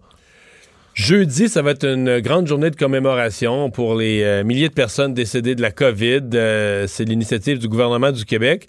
Mais là, maintenant, il y a le fédéral qui imite l'initiative. Oui, c'est le premier ministre Justin Trudeau qui a annoncé ça aujourd'hui, là, une, journée pour souligner les répercussions importantes, dit-on, subies par tous les Canadiens depuis le début de la pandémie. Donc, on imite le Québec, même journée, 11 mars, commémoration. On veut rendre hommage là, aux personnes qui sont victimes de la pandémie. C'est 864 000 Canadiens quand même qui ont reçu un diagnostic de COVID-19 depuis un an. Tu sais, on oublie là, parce que les cas, ça, ça fluctue, ça Ouais. monte, ça descend. Les cas, mais au total, là, on est haut de 850 000 personnes quand même qui ont reçu ce diagnostic-là au moins une fois. On Mais veut dans le cas du ouais. Québec, c'est vraiment, une- je pense, c'est vraiment une commémoration pour les personnes décédées, surtout. Oui, les Mhm. personnes malades, mais c'est vraiment une espèce d'hommage aux personnes euh, décédées. Là, il y aura euh, de midi à 13h toutes sortes de cérémonies, puis à 13h exactement, de 13h à 13h01, là, une minute de silence. euh, on risque d'en parler Ouais. davantage. Et, Là. et dans plusieurs régions là, en même temps au Québec, on veut faire euh, cette minute de silence-là et les commémorations. Des parents qui euh, veulent prendre des moyens de pression parce qu'ils sont contre le port du masque dans les écoles primaires, sauf que le moyen de pression, c'est leur enfant. Oui, c'est plusieurs centaines de parents qui font, euh, qui font un regroupement, donc le collectif Parents Québec, qui font partie de ce regroupement-là, qui compte à peu près 13 000 membres sur Facebook. Et là, ils sont plusieurs centaines de parents qui veulent, justement, pour protester contre le fait que leurs enfants aient apporté le masque au primaire, garder leurs enfants à la maison jusqu'à jeudi pour faire pression sur le gouvernement. Donc, on dit que les parents sont en grève, Ouais. mais... Bon, je suis pas sûr que ça fait vraiment pression. Un. Ouais. Deux, euh, je m'interroge sur cette euh, initiative-là. euh, parce que dans les faits, bon, écoute, si vraiment ton enfant a un problème qui est marqué par ça, qui veut pas porter le masque, qui capote, là, je dis pas que ça peut pas devenir un problème pour le parent. Mais je suis convaincu que là-dedans, il y a bien des parents que leurs enfants. euh, Plutôt que tu n'avais parlé à l'enfant, il aurait dit ah, ben non, ça me dérange pas, moi je vais me mettre le masque. Moi, je vais le mettre, moi. Ben oui. Il est donc, tu utilises ton enfant, ni plus ni moins que des fins, parce que toi, ça te choque, puis toi, t'es contre les mesures, puis t'es tanné des mesures. Puis là, tu utilises ton enfant pour opérer ton moyen de pression. J'aime pas ça beaucoup. Ouais, c'est c'est 2700 parents à date dans ce regroupement-là ont dit c'est qu'ils voulaient le 2500 faire. parents là, qui sont signataires sur la page Facebook, tout ça, mais est-ce qu'ils ont vraiment tous. Je me méfie parfois, il y a des gens là, qui embarquent. Ouais, ouais, ouais, ouais. Ben, mais c'est les chiffres d'après les organisateurs de la grève. mais est-ce que vraiment dire. les enfants étaient pas à l'école? Je serais curieux. Moi, je serais pas surpris qu'il y en ait la moitié là-dedans, que finalement, un matin, ils se sont dit, ben là, voyons, faut qu'il y ait à l'école. Ouais, pour, ce- pour ce qui est du port du masque à l'école, je rappelle un peu les faits. À partir d'aujourd'hui, c'est les élèves du primaire qui sont en zone rouge qui doivent porter le masque en tout temps. En zone orange, c'est les enfants de 5e, 6e année qui doivent le porter aussi en classe. Puis pour ceux de la première à la quatrième année, c'est obligatoire seulement dans les aires communes, déplacements et transport en, transport scolaire. Ce matin, j'entendais une des porte-paroles du mouvement parler de, de dommages physiques et psychologiques. Par exemple, en Ontario, là, c'est le cas. Les jeunes doivent porter le masque depuis septembre, euh, octobre, je sais pas, mais depuis l'automne. Est-ce qu'on a vraiment euh, mesu- mesuré par des professionnels des dommages physiques et psychologiques aux, aux enfants de l'Ontario?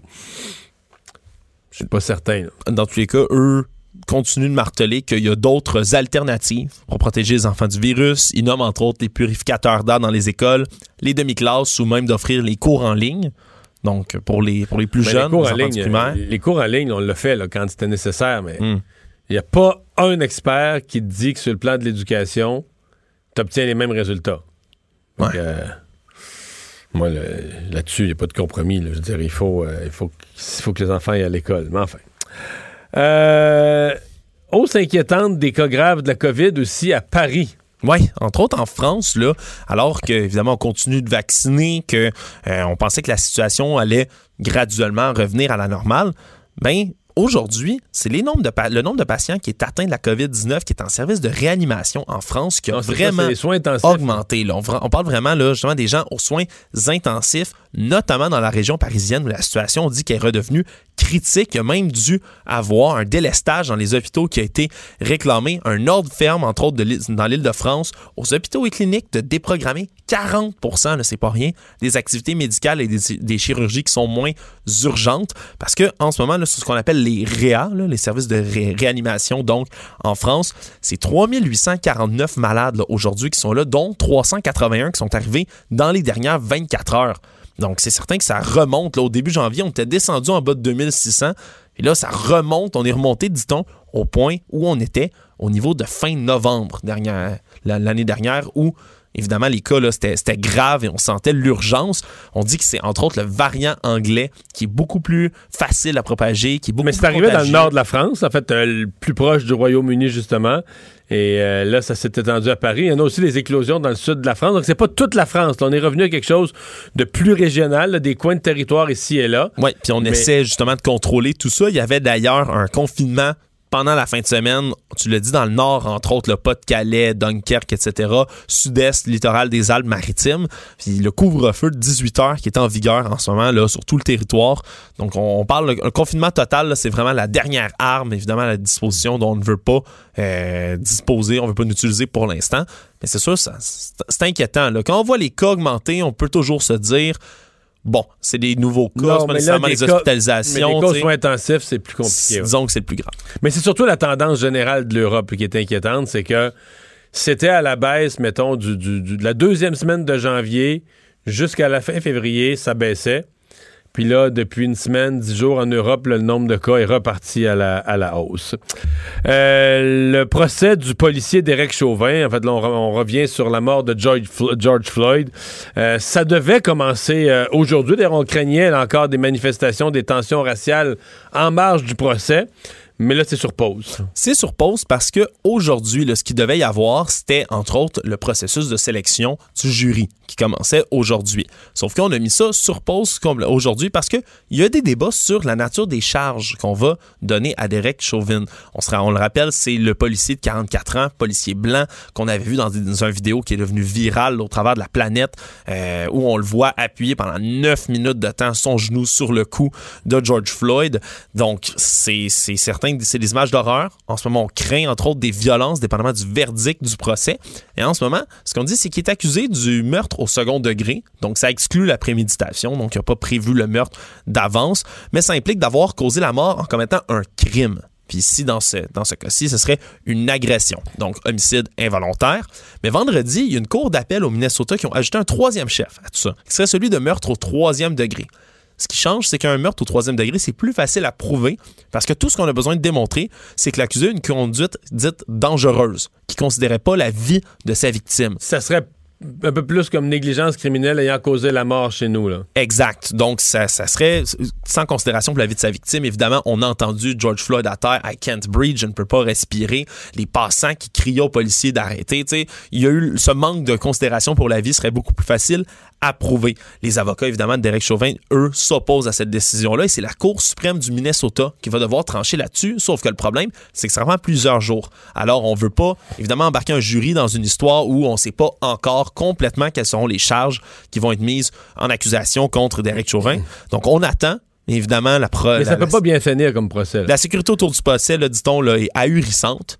Mais s'il est condamné, c'est les policiers de tous les États-Unis qui vont euh, contester les syndicats de policiers, etc. Euh, et s'il est acquitté, ben là, c'est des manifestations à grandeur du pays de, communautés noires outrées.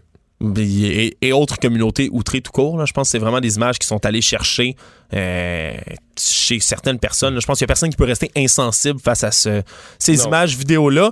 C'est certain, la sécurité est forte autour de ce procès-là. Il y a un tweet de Burger King euh, pour la journée de la femme qui leur a valu une controverse. Oui, mais c'est Burger King aujourd'hui pour euh, la, journée internationale des droits des femmes qui voulait euh, attirer l'attention, disons-le, et qui ont fait un tweet comme si, ça, ça titre comme ceci au début. Women belong in the kitchen. Les femmes doivent être dans la cuisine. Audacieux. Audacieux, disons. mais évidemment, ça a soulevé un tollé immédiatement. Mais c'est parce que c'est un, ce qu'on appelle un thread en anglais sur Twitter. C'est un fil. En dessous de ce message-là, il y en a plusieurs. Alors, après le, premier message qui est les femmes devraient être à la cuisine, le deuxième message suit si elles le veulent, bien sûr. Pourtant, seuls 20% des femmes sont des chefs. Seulement 20% des chefs, plutôt, sont des femmes. Donc, il dit, après ça, oh, on est sur le, la bonne trajectoire pour changer le ratio, on offre des emplois compétitifs, on aimerait que les femmes puissent venir puis s'installer puis avoir une meilleure représentation dans les cuisines et tout. Là, évidemment, ça, ça déclenche un tollé monumental. Oui, je comprends, mais est-ce que la notion de chef cuisinier, je comprends dans un grand restaurant, mais dans un Burger King, est-ce que c'est la, ben, même, c'est la même notion de chef cuisinier que. Ça ajoute, disons, à la controverse parce que c'est pas des restaurants avec des étoiles Michelin, les Burger King. Non, en tout cas, pas entre, entre, le chef du, Château Frontenac puis le chef du Burger King. Là. Ouais, ben ça ajoute à la controverse parce que là, évidemment, il y a bien des gens qui ont dit soit c'est le pire coup de publicité que vous ne pouviez pas faire, qu'est-ce que c'est ça, attirer l'attention en disant les femmes devraient être à la cuisine en commençant. D'autres qui ont souligné le, coup de génie, euh, si on veut, pour attirer l'attention. Quoi qu'il en soit. Euh, Bonne fête internationale du droit des femmes aujourd'hui. Ils sont pris avec un nom qui est discriminatoire. C'est pas Burger Queen. Hey, J'avais tellement pas pensé à ça, Mario. Mario Dumont, un vent d'air frais. Pas étonnant que la politique soit sa deuxième nature. Vous écoutez Mario Dumont et Vincent Dessureau. Alors, le Center for Disease Control, qui est un peu la santé publique des États-Unis, euh, qui a répondu à une question que vous vous posez peut-être. Est-ce qu'on aura euh, plus de liberté une fois vaccinés? Les grands-parents, par exemple, qui sont parmi les premiers vaccinés, est-ce qu'on pourra voir nos petits-enfants? Alors, voici, je vous résume ça en traduisant au fur et à mesure les nouveaux guides. C'est aux États-Unis, ça s'applique pas au Canada, mais ça nous donne une idée où en arrivent les experts de santé publique pour les gens vaccinés. Les personnes vaccinées pourront visiter d'autres personnes vaccinées, à l'intérieur sans masque ou distanciation physique. première chose. Deuxième chose, visiter à l'intérieur sans masque ou distanciation physique des personnes non vaccinées, mais d'un seul ménage, donc d'une seule maison, à condition que ces personnes non vaccinées soient à faible risque, donc des personnes plus jeunes. Donc des grands-parents, on l'imagine tout de suite, d'ailleurs il le précise ensuite, ça veut dire que des grands-parents non que des grands-parents par exemple vaccinés vont pouvoir voir leurs petits-enfants même s'ils ne sont pas vaccinés et leur donner un câlin, donc sans distanciation. Et finalement, les personnes vaccinées pourront éviter la quarantaine et l'isolement, etc. Et même les tests, le fait de se faire tester, même s'ils sont exposés à quelqu'un qui est porteur de la COVID, euh, tant et aussi longtemps qu'ils sont asymptomatiques. Si par contre ils commencent à avoir des symptômes, là, ils vont devoir aller se faire tester. Mais donc, s'ils sont asymptomatiques, on va présumer qu'il n'y a pas de problème. Le docteur Olivier Drouin, pédiatre à l'hôpital Sainte-Justine, clinicien chercheur à l'école de santé publique, est avec nous. Bonjour. Bonjour. Précision euh, que je vous euh, laisse faire. Là, on parle de personnes qui sont vaccinées, euh, pas juste une première dose, là. hein? Ben c'est ça exactement. Je pense que c'est la première chose à, tenir en compte. Le, CDC aux États-Unis parle de, de donc deux semaines après avoir reçu les deux vaccins de Pfizer ou de Moderna ou deux semaines après avoir reçu le, vaccin de Johnson Johnson qui n'est pas encore approuvé au Canada. Euh, Il n'y a aucune personne qui rencontre ces critères-là présentement au Québec. Il n'y a personne qui a reçu euh, deux doses du vaccin. Fait qu'on est encore très loin de ça. Aux États-Unis, on parle de près de 10 de la population qui rencontrerait ces- cette définition-là. Personne au Québec. Donc, c'est ce qu'on appelle deux semaines après la, la vaccination finale. Euh, ça vous apparaît sage comme recommandation? C'est euh, c'est- définitivement pas euh, conservateur. Euh, je pense qu'il se base sur euh, sur des études qui, qui commencent à sortir. On se rappellera que les, les premières études sur les vaccins, c'était pour éviter les hospitalisations, les décès, euh, à savoir si euh, la vaccination protège contre la transmission. Euh, on est encore au début de ces études-là. Euh, je pense que En même c'est- temps, on se dit s'il y avait, ouais, mais en même temps, on dit s'il y avait transmission, euh, on rencontre les gens d'un seul foyer, mais il faut que ce soit des gens qui sont pas euh, des gens plus jeunes, là, donc des gens qui sont pas euh, fragiles aux conséquences graves de la maladie. C'est comme on minimise, les risques des deux côtés. Oui, c'est ça, exactement. Fait on est vraiment dans une situation de mitigation de risque, puis on essaie de trouver une espèce de balance où est-ce qu'on donne l'espoir aux gens, on, leur permet d'être dans des situations qui sont à faible risque. On lâche du lousse un peu, du lest pour les gens pour, sont dans des situations à, faible risque. Euh, on dit aussi là, dans les, explications, les détails qu'on donne, euh, et si vous et vos amis êtes vaccinés, euh, les deux, pleinement vaccinés, on se comprend, vous pourrez finalement faire un repas ensemble. Donc, dans ce scénario-là, des Américains dans la, dans la soixantaine, deux couples qui ont tous été vaccinés, pourraient se faire un souper. Ben, c'est ce qu'on comprend de, de ce qui est écrit. Puis, euh, effectivement, vous avez raison, c'est euh, c'est c'est de la façon dont c'est écrit selon CDC aujourd'hui. Mhm. On dit par contre que dans tous les autres scénarios, exemple, si des personnes vaccinées, pleinement vaccinées, euh, vont rencontrer des gens d'un autre ménage, mais que dans ce ménage-là, il y a une personne, je sais pas, qui est asthmatique, qui a une situation de santé, une fragilité, là, on garde les mesures, c'est la distanciation, c'est le masque, etc. C'est ça. Fait qu'on on essaye vraiment de, de circonscrire le plus possible euh, les situations où le risque est à la base faible, puis que la vaccination vient diminuer ce risque-là encore plus. Mais dans toutes les autres situations où euh, il y a pour avoir une personne qui est à qui est à risque de, de tomber euh, gravement malade, ben là on dit euh, continuez à faire comme vous faites présentement, c'est-à-dire euh, pas permettre ces contacts-là ou euh, d'avoir un masque puis d'appliquer la distanciation sociale. On, risque d'arriver là quand euh, au Canada d'avoir ce genre parce que là vous avez raison vous l'avez bien dit. Présentement il n'y a pas une seule personne au Québec qui a reçu ces deux vaccins et, deux trois semaines après. Euh, bon puis quand il y en aura une poignée ça vaut pas la peine. Quand est-ce qu'il y aura une proportion assez grande de la population du Canada qui en sera là que ça vaille la peine de faire ce genre de directive? Ben, si on regarde les données, euh, les données aux États-Unis présentement, c'est ça. Il y a 18% de la population qui ont eu au moins une dose, euh, 9% de la population euh, qui a eu deux doses. Euh, évidemment, ça va dépendre de la, de la vitesse à laquelle on, on reçoit, euh, on reçoit les vaccins.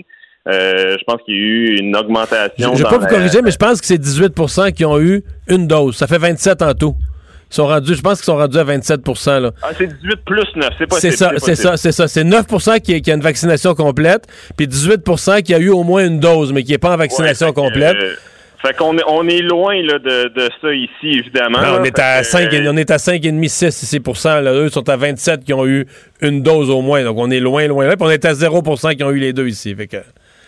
Ouais, puis on sait, euh, tu sais, à savoir ça va arriver quand. Euh, bon, tu sais, je, pense qu'on peut spéculer, mais euh, tu sais, je pense que ça dépend beaucoup, beaucoup du calendrier de, de réception des vaccins. Euh, ça s'est accéléré dans les dernières semaines au Québec, mais il faut, faut se souvenir effectivement qu'il y a un paquet de professionnels de la santé, puis un paquet de, de gens qui vivent dans des CHSLD qui n'ont pas encore reçu leur deuxième dose. Fait que même si on reçoit beaucoup de doses, ces, ces personnes-là vont devoir euh, se, se, faire Fait vacciner. Ça pourrait aller facilement en mai là, avant qu'on arrive à ce genre de, de- d'espoir-là. là.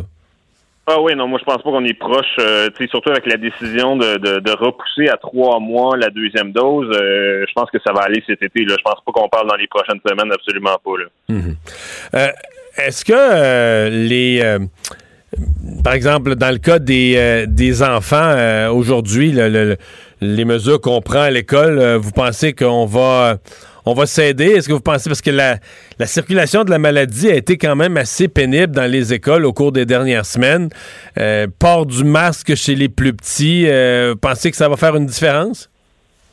Ben, on essaye de, mitiger le, risque. Je pense que on en apprend un peu, un plus tous les jours. C'est sûr que le plus de mesures qu'on peut mettre en place dans les écoles, le moins euh, le virus va circuler. Je pense qu'on a fait un choix assez euh, rapide au Québec.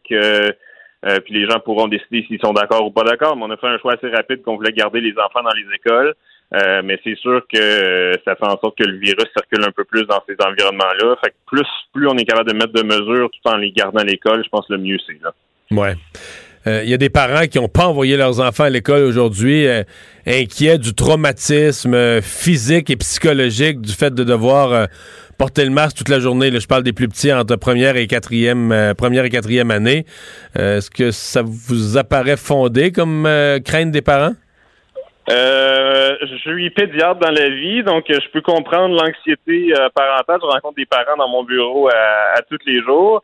Ceci étant dit, j'ai aussi eu beaucoup de- d'enfants et de familles traumatisées de garder leurs enfants à la maison, puis ça a été extrêmement difficile pendant la première vague.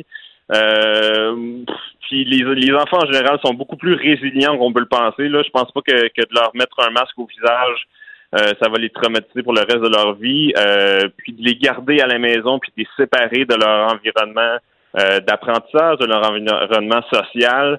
Euh, ça aussi, c'est une très, une portion très importante de leur développement. En tout cas, je laisse les parents décider ce qui est mieux pour leur enfant, mais euh, disons que en général, je pense que les- Mais- c'est- plus souhaitable d'avoir les enfants à l'école qu'à la maison. Mais je vous sens pas euh, sur le bord d'une syncope avec les, les- les- les dangers euh, de traumatisme. Là. Physique ou vra- ben, psychologique. Par rapport au masque, non, absolument pas. Docteur Drouin, merci d'avoir été avec nous. Merci beaucoup. Au revoir. Au revoir. On s'arrête. La Banque Q est reconnue pour faire valoir vos avoirs sans vous les prendre. Mais quand vous pensez à votre premier compte bancaire, tu sais, dans le temps à l'école, vous faisiez vos dépôts avec vos scènes dans la petite enveloppe. Hmm, C'était bien beau. Mais avec le temps, à ce compte-là vous a coûté des milliers de dollars en frais, puis vous ne faites pas une scène d'intérêt. Avec la Banque Q, vous obtenez des intérêts élevés et aucun frais sur vos services bancaires courants. Autrement dit, ça fait pas mal plus de scènes dans votre enveloppe, ça. Banque Q. Faites valoir vos avoirs. Visitez banqueq.ca pour en savoir plus.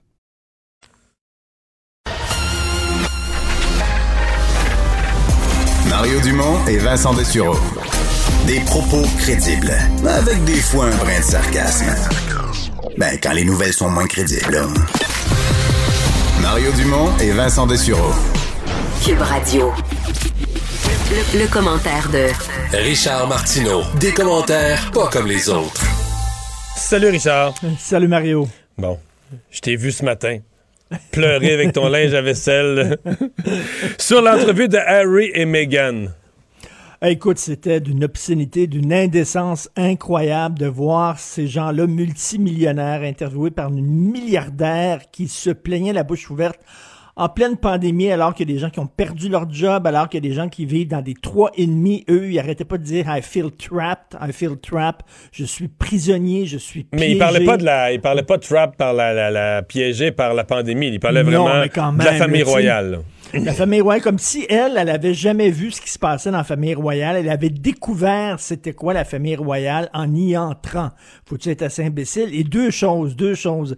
Elle a dit premièrement, écoutez, personne me préparait à faire ce job-là. On m'a vraiment comme lancé dans une piscine et j'ai dû apprendre à nager. Par exemple, je suis une américaine, je ne connais pas euh, les paroles de l'hymne national anglais et j'ai dû, euh, j'ai dû aller sur Google pour aller les chercher parce que personne me les avait donnés. Écoute, attends une minute, là, je vais écraser une larme. Et elle a dit aussi, elle, c'est une comédienne, elle a dit au moins lorsque j'étais actrice et j'avais un conflit avec euh, quelqu'un dans un tournage, je pouvais aller me plaindre à mon syndicat, alors que là, ben, j'avais personne. Hmm. donc- donc, est-ce que les, les- est-ce que les princesses devraient se syndiquer? c'est, la bonne question, là. Est-ce que peut-être qu'il manque Ben, de j'en de ai syndicats deux, là, les deux de la? Reine des Neiges, là. On part pas à zéro, là? non, mais si on avait la preuve, euh, si on avait besoin d'une preuve pour mon- démontrer clairement euh, que l'institution de la monarchie est déconnectée, veut dire, on, on l'avait là, là, des gens totalement déconnectés du monde, deux heures à se plaindre la bouche pleine en disant je n'ai pas ma liberté, tout ça, est vraiment très typique de notre époque, c'est-à-dire qu'ils veulent le beurre et l'argent du beurre, tous les avantages de la monarchie sans les inconvénients, c'est-à-dire il veut encore être appelé prince et princesse, hein. c'est Prince Harry. Or, quand tu romps les liens, tu romps les liens. Non, mais il veut quand même avoir euh, le titre, il veut quand même avoir euh, le, le, le, le, le, le- le haut profil envers les on médias, se comprend que la vie qu'ils font, la là. gloire et tout. La, la vie qu'ils font, là, c'est la vie royale, là. Ben oui. Dans le sens que t'as pas d'obligation financière, tu vis dans un palais, euh, tu te lèves pas, dire, le cadran sonne pas le matin, puis tu te dis, ah merde, faut que j'aille en retard, mon lunch, j'ai pas fait. Non, mais. Non, non, mais tu sais, il, veut avoir tous les avantages sans les inconvénients, c'est-à-dire la job plate qui vient avec, le fait que tu as des obligations. Effectivement, ce qu'ils ont, euh, la, la monarchie, lui, il veut avoir la liberté tout en gardant son titre de prince. Et, euh, et tu vois à quel point il vit sous la domination de sa femme. Mais vraiment, là, euh, dans l'entrevue, c'était parlant, là. C'est elle qui mène, là. C'est, lui, quand il rentre à la maison, là, elle dit, tu couches sur le sofa, puis il couche sur le sofa, tu Mm. comprends-tu, là? C'est vraiment elle qui gère et qui mène, là. Et tu voyais vraiment qu'il était dans son ombre et tout. Écoute, vraiment d'une indécence et d'une obscénité. Euh, euh, Oprah Winfrey a été payée 9 millions de dollars pour ça. Sa compagnie de production, je sais pas quelle est la part qui va dans les poches d'Harry et de, de Meghan. Ben, c'est zéro. Ils ont juré que c'était zéro. Hmm, ouais. En tout cas, 9 millions de dollars pour ça. Bruno Mars. Alors, Bruno Mars, ceux qui ne connaissent pas, 200 millions d'albums vendus. Il est devenu une énorme vedette avec sa tune Just the Way You Are. Et il doit se défendre ces temps-ci de faire de l'appropriation culturelle. Il Mais pourquoi, mais pourquoi? Parce que on dit qu'il fait de l'appropriation culturelle parce que ce gars-là fait de la musique funk, euh, fait de la musique reggae. Sauf que sa mère est philippine et son père est portoricain. Ouais. Alors là, ils ont dit, tu fais de l'appropriation culturelle parce que tu, tu, tu voles la musique des Noirs. Ce qui veut dire que Elvis n'aurait pas le droit de chanter It's Now or Never parce que c'est O Solo Mio. C'est une tonne anglaise, tu sais, c'est une tonne italienne. Italienne, ben ouais. Euh, écoute, quoi, est-ce qu'il faut être juif pour chanter du Leonard Cohen? Euh, euh, Ray Charles a fait, déjà fait des, des albums country. Est-ce que... tout- mais mais l'idée d'appropriation culturelle, surtout en musique, la musique, le rock était un mélange de, de- un peu de country, un peu de rockabilly, un peu de un peu de, de, de- de musique afro-américaine. Christy, ça veut-tu dire que il n'y a plus un blanc qui peut jouer du jazz? Mais il y a Donc, vraiment dire, des si gens on qui- voit, si on voit un Où noir dans, mais- un, dans- dans- dans un orchestre symphonique, si on voit un noir dans un orchestre symphonique, on peut se lever en criant appropriation culturelle. Ils n'ont pas le droit de jouer du Non, mais est-ce qu'il y a vraiment. Qui, accuse, mais qui accuse Bruno Mars d'appropriation culturelle? Ben, je sais pas. Il y a eu des, des, des, des militants, puis là, il a, il a- il a accordé une entrevue. Il y a un texte dans le National Post aujourd'hui en disant, écoutez, je Il a dû se défendre de ça. là- oui, il a dû dire, ben là, écoutez, c'est parce que le- mon, mon, ma mère est philippine, mon père est portoricain et juif. Euh, je- toute la musique est basée sur le mélange. Mais tu sais, c'est rendu complètement fou. là. C'est Hmm. c'est le rêve du Coca-Cola. Les, les- les gens du Ku Klux Klan, c'est c'est ce dont ils rêvaient, c'est-à-dire les Noirs dans un coin, les Blancs dans un autre coin, chacun leur territoire, chacun leur culture. Et on, on- on en vient quasiment là, là, en disant de l'appropriation Hey. culturelle, alors que tout le rock, ce n'est que ça du mélange. Ouais. Pour elle. Tu euh, t'inquiètes de ne pas voir euh, le Parti conservateur? Ben, je trouve, je sais pas, là, ils sont où exactement? Euh, là, il y, a, il y a encore là, des enquêtes sur We Charity. Là, tu as vu, les deux Mhm. fondateurs de We Charity doivent, euh, doivent témoigner. Euh, il y a encore des gens qui sont furieux en disant que la vaccination, la vaccination, oui, c'est mieux que c'était, mais c'est pas encore assez rapide et tout ça. Donc, je sais pas, là, il y a, il y un genou à terre. Ils, ils sont où, les conservateurs? Non, moi, je dire, je pense pas- O'Toole, Ils pas à se carrer. Moi, je vois Erin O'Toole comme le Canadien, là. Sais, c'était bien parti. Ben Tu sais, la saison du Canadien, le premier mois, c'était parti en Lyon. Et moi, j'ai écrit sur Erin O'Toole, puis je trouvais que c'était vraiment bien parti. Puis là, ben, euh, le Canadien a connu un creux de vague, là. Je pense que... Écoute, euh, il y, y a un texte dans le Globe and Mail sur Aaron O'Toole et on cite, on, on, on cite euh, Gum, euh, Gum Rosley, Gum Rosley, le, le gardien de but, qui était pour euh, les New York Rangers. Oui, Gum Worsley, oui. C'est ça, Gum Rosley. Était pour, à l'époque, il était Lui, pour en les a New eu des rondelles d'en face. oui. Avant. Et on lui a demandé. Lui, a dû aimer- lui, il doit avoir un portrait de Jacques Plante dans sa chambre à coucher, un encadré de Jacques Plante. on lui a demandé qui sont les pires ennemis, là, les adversaires les plus coriaces des New York Rangers, et il a dit les New York Rangers. Et c'est vraiment ça. Et là, il est pogné, Aaron O'Toole, avec son aile un peu plus radicale, conservatrice, anti-avortement, anti-mariage gay, qui sont en maudit contre lui parce qu'il les il il, il mobilise pour le Congrès pour faire adopter toutes les, les plus euh, empoisonnées résolutions qui assurent les conservateurs de ne pas gagner la prochaine élection. Exactement. Puis en plus, là, il s'est mis à genoux devant les francophones du Québec en voulant là, les séduire et tout ce qui n'a pas plu du tout euh, à son aile, mettons, les, les gens Mais on dirait que c'est aussi qu'il marque plus de points. Je sais pas, tu sais, il- ça, ça va plus. Ça va plus. Mais, mais le trouves-tu pire que Shear, toi? Je suis pas rendu là. Non. Pas rendu là, mais on pensait qu'elle ça va plus. mieux que ça. Là. Ça, ça va plus du tout. Il y a, il y a- il y a comme pas d'opposition. Il trouve pas son mojo. Il, il est pas sur son X, comme dirait mon fils. Exactement ça. Merci, Richard. À demain. À demain. La Banque Q est reconnue pour faire valoir vos avoirs sans vous les prendre. Mais quand vous pensez à votre premier compte bancaire, tu sais, dans le temps à l'école, là, vous faisiez vos dépôts avec vos scènes dans la petite enveloppe. là. Hmm, C'était bien beau. Mais avec le temps, à ce vieux compte-là vous a coûté des milliers de dollars en frais, puis vous ne faites pas une scène d'intérêt. Avec la Banque Q, vous obtenez des intérêts élevés et aucun frais sur vos services bancaires courants. Autrement dit, ça fait pas mal plus de scènes dans votre enveloppe, ça. Banque Q. Faites valoir vos avoirs. Visitez banqueq.ca pour en savoir plus. Mario Dumont et Vincent Dessureau. Joignez-vous à la discussion. Appelez ou textez le 187 Cube Radio 1877 827 2346. Le hockey a tellement évolué, les jeunes maintenant, ils ont des skills comme ça se peut pas. Puis ces kids-là, ils rêvent à... Jean-François Barry. Un animateur pas comme les autres. Bonjour, Jean-François. Salut Mario, bon début de semaine. Tu Alors- dois être triste cette semaine, on va en reparler tantôt, mais tu pourras pas écouter le Canadien à ton goût. Non, non, non, mais presque pas pantoute. C'était c'était à 22 heures ce soir? Ouais, puis 23 heures demain, imagine. 23 heures, mais 22 heures, de toute façon, c'est peut-être un petit peu de la première période, mais quand on se lève à 5h30, là, 5h25, C'est ça, hein? ça vient vite. hein. On Euh, en reparlera, là, mais il faut laisser toute la place au euh, CF Montréal aujourd'hui. Ben oui, qu'il y a un nouvel entraîneur, mais on dirait que ça suscite pas le même engouement que Thierry Henry. Écoute, on est passé vraiment de l'un à l'autre. C'est drôle, c'est exactement ce que j'ai sur, ma feuille. On est à la même place. On est passé de Thierry Henry, qui était une légende dans le soccer, qui était le visage de l'équipe, qui était même avec les joueurs la personne la plus connue dans l'entourage de l'équipe. Et là, on passe avec Wilfred Nancy, qui est avec euh, le, CF Montréal depuis euh, 2016 en tant qu'adjoint. Mais il a fait ses classes aussi à l'Académie de l'Impact. Écoute, ce gars-là, là, après sa carrière de joueur de soccer, est venu être entraîneur du U17, U18. Ça, U, là, c'est pour under. Là. Fait que les jeunes under 17, under 18. Donc, il a, il a coaché, il a entraîné, il a gardé son rêve d'un jour se rendre et d'être entraîneur dans, une équipe. Et c'est, ce rêve-là est arrivé aujourd'hui.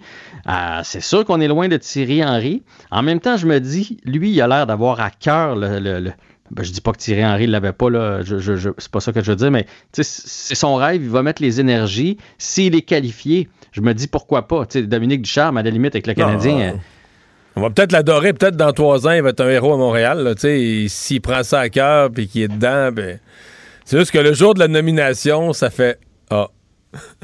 Exactement. Puis, tu sais, ça fait depuis, je pense, euh, mardi passé qu'on laisse présager que ce serait lui. Puis, il n'y avait pas d'engouement. Puis... Mais en même temps, la saison va, débuter bientôt. Fait qu'Olivier Renard, il y avait quoi comme choix? Là?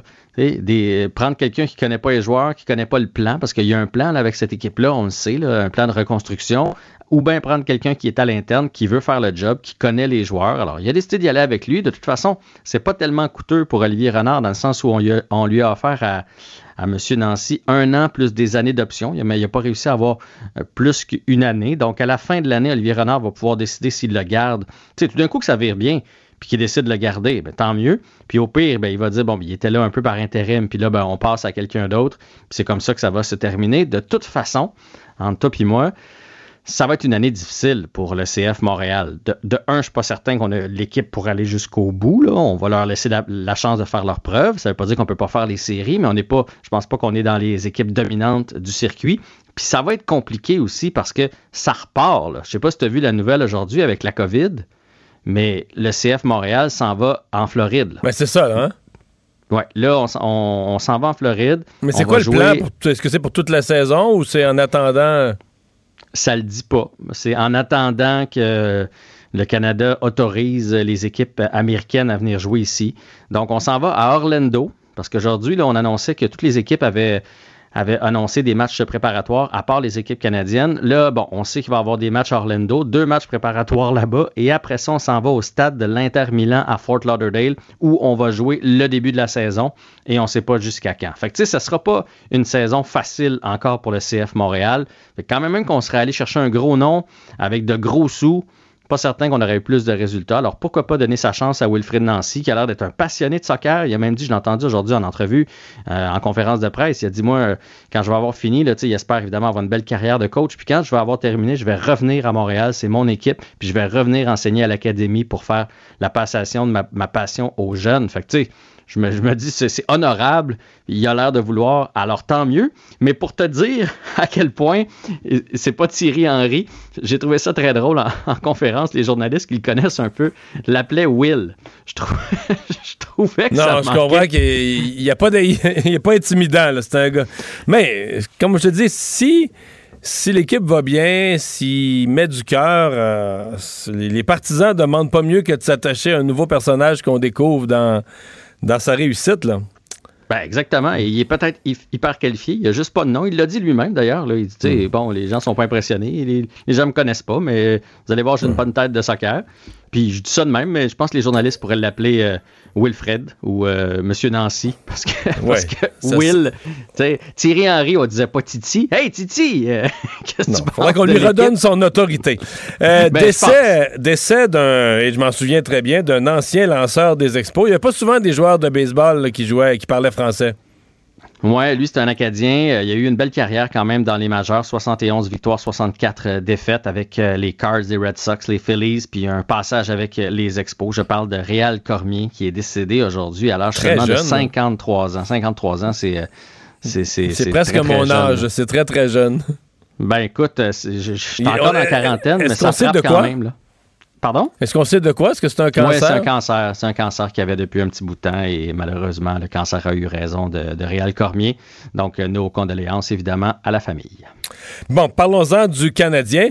Je veux dire, euh, autant euh, c'était morose ces dernières semaines. bon, samedi soir, il y, a eu le réveil de quelque chose, il n'y a pas de doute. C'est pas la même équipe. C'est au point où on se demande qu'est-ce qui se passait dans le mois précédent. Mais je me suis dit, les longs voyages, des fois c'est terrible, mais des fois c'est payant pour regrouper l'équipe. Nouveau coach, premier, son message commence à passer. Est-ce que ça pourrait être le voyage de la rédemption, les six matchs en deux semaines sur la route? Est-ce que ça pourrait être le, point tournant de la saison où le Canadien se remet sur le bon chemin? Peut-être, mais tant qu'à moi, il est déjà arrivé le point tournant de la saison. Là. Puis je pas parce qu'ils ont gagné 7 à 1, mais on voit que le Canadien joue avec plus de confiance depuis l'arrivée de Dominique Ducharme. Il y avait quelque chose visiblement avec Claude Julien qui fonctionnait pas. Là. Il y a toutes sortes de rumeurs qui circulent, mais puis là, les joueurs disent qu'ils commencent à adapter le système. Tu vois, puis là, il faudrait parler avec, avec des entraîneurs euh, comme Dominique Ducharme pour savoir ce qu'ils ont changé, mais dans leur échec avant, il y a quelque chose de différent. Le Canadien met beaucoup plus de pression.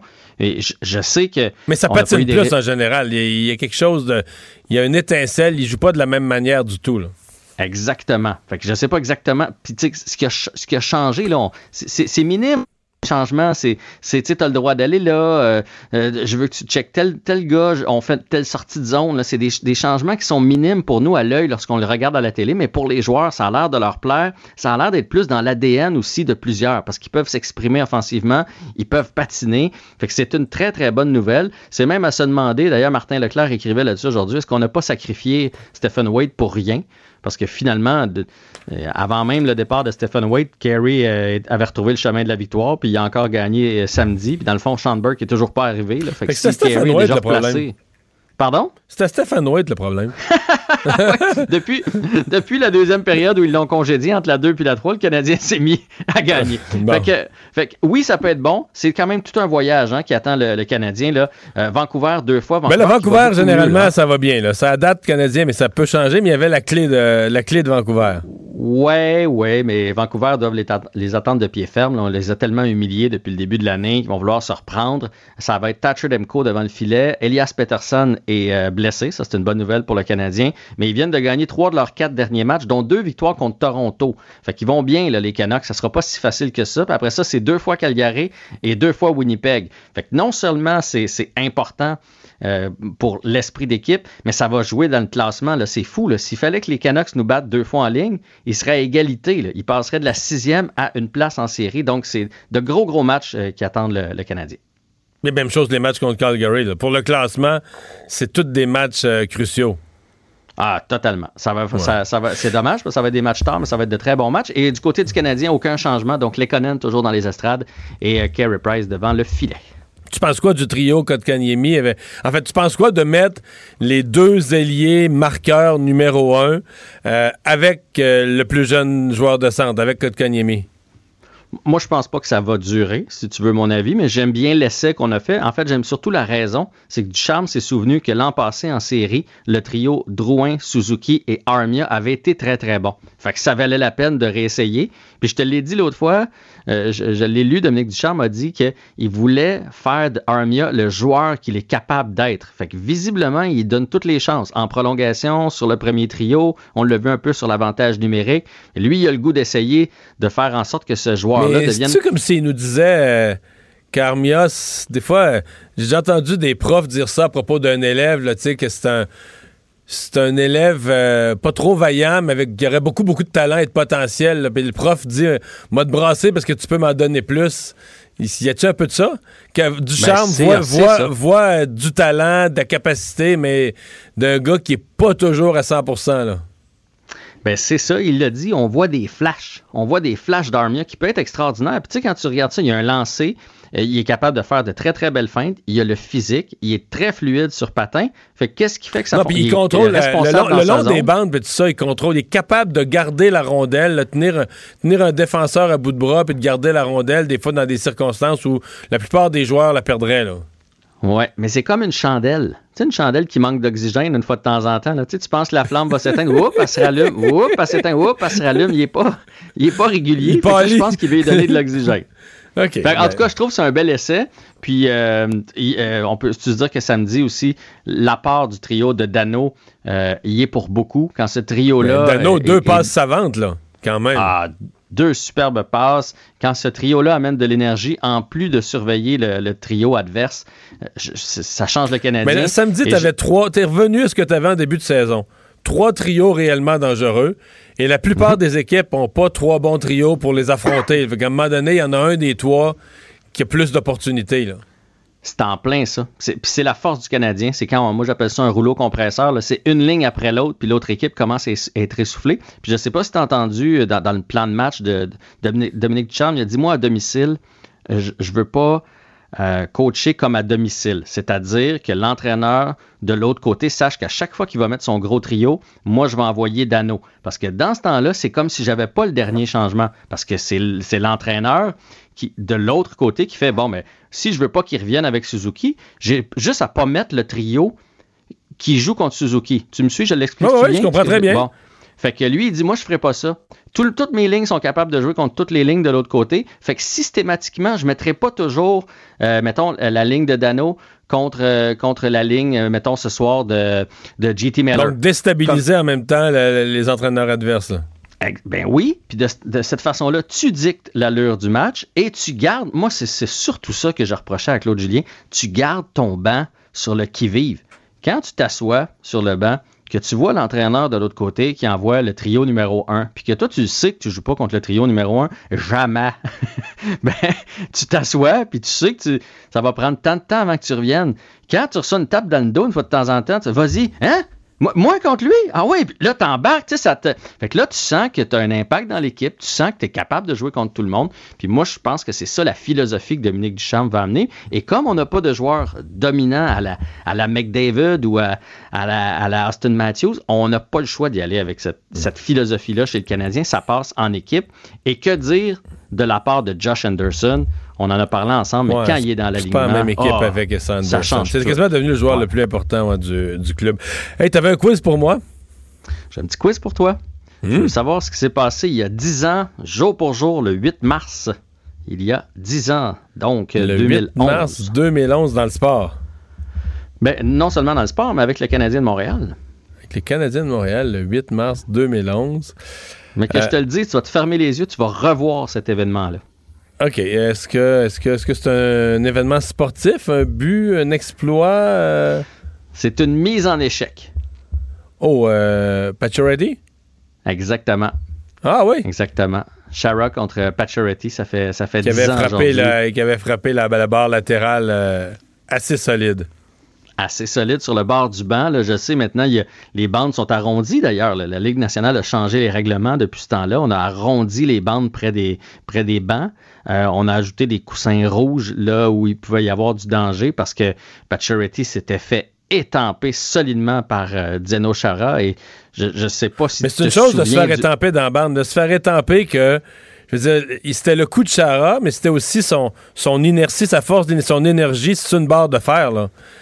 Sais, son mouvement qui va frapper dans une barre de fer, avec les deux additionnés, euh, c'était, c'était assez violent comme coup, lui s'en venait en sortie de zone. Euh, Chara euh, le dira jamais, mais il s'en venait y faire mal. Il, il savait très bien qui était en avant. Il avait, il y avait eu du rififi dans le passé entre les deux, entre autres un but que Pacioretty avait marqué, puis il avait nargué Chara. Puis euh, même les journalistes de Boston qui avaient dit quand tu nargues Chara, il prend une petite note dans son calepin, puis un jour ou l'autre, il va te le remettre. Et il, il avait pris son élan, puis à la grandeur que Chara a, il a vraiment, vraiment projeté euh, sur cette barre de fer-là. Et moi, mon souvenir que j'ai, c'est le. Même à la télé, puis j'ai des amis qui étaient là sur place, c'est le silence qui, Ah qui régnait dans, dans le centre Bell à ce moment-là. Puis souviens-toi, la, la durée, là, euh, Pacioretty étendu sur la patinoire devant le banc du Canadien avec personne qui parle, avec tout le monde qui panique un peu. On amène la civière.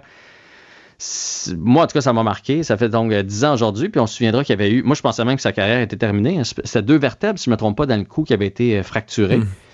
Et non seulement il est revenu, mais il est revenu jouer au hockey, là, puis il est tout feu de flamme. C'est impressionnant. Puis il y a une bonne saison, là, à Las Vegas, si je me trompe pas. hein. Ah, il a une excellente saison. Il fait même partie des meilleurs euh, francs-tireurs de la Ligue nationale. Mais Vegas, au grand complet, a toute une saison.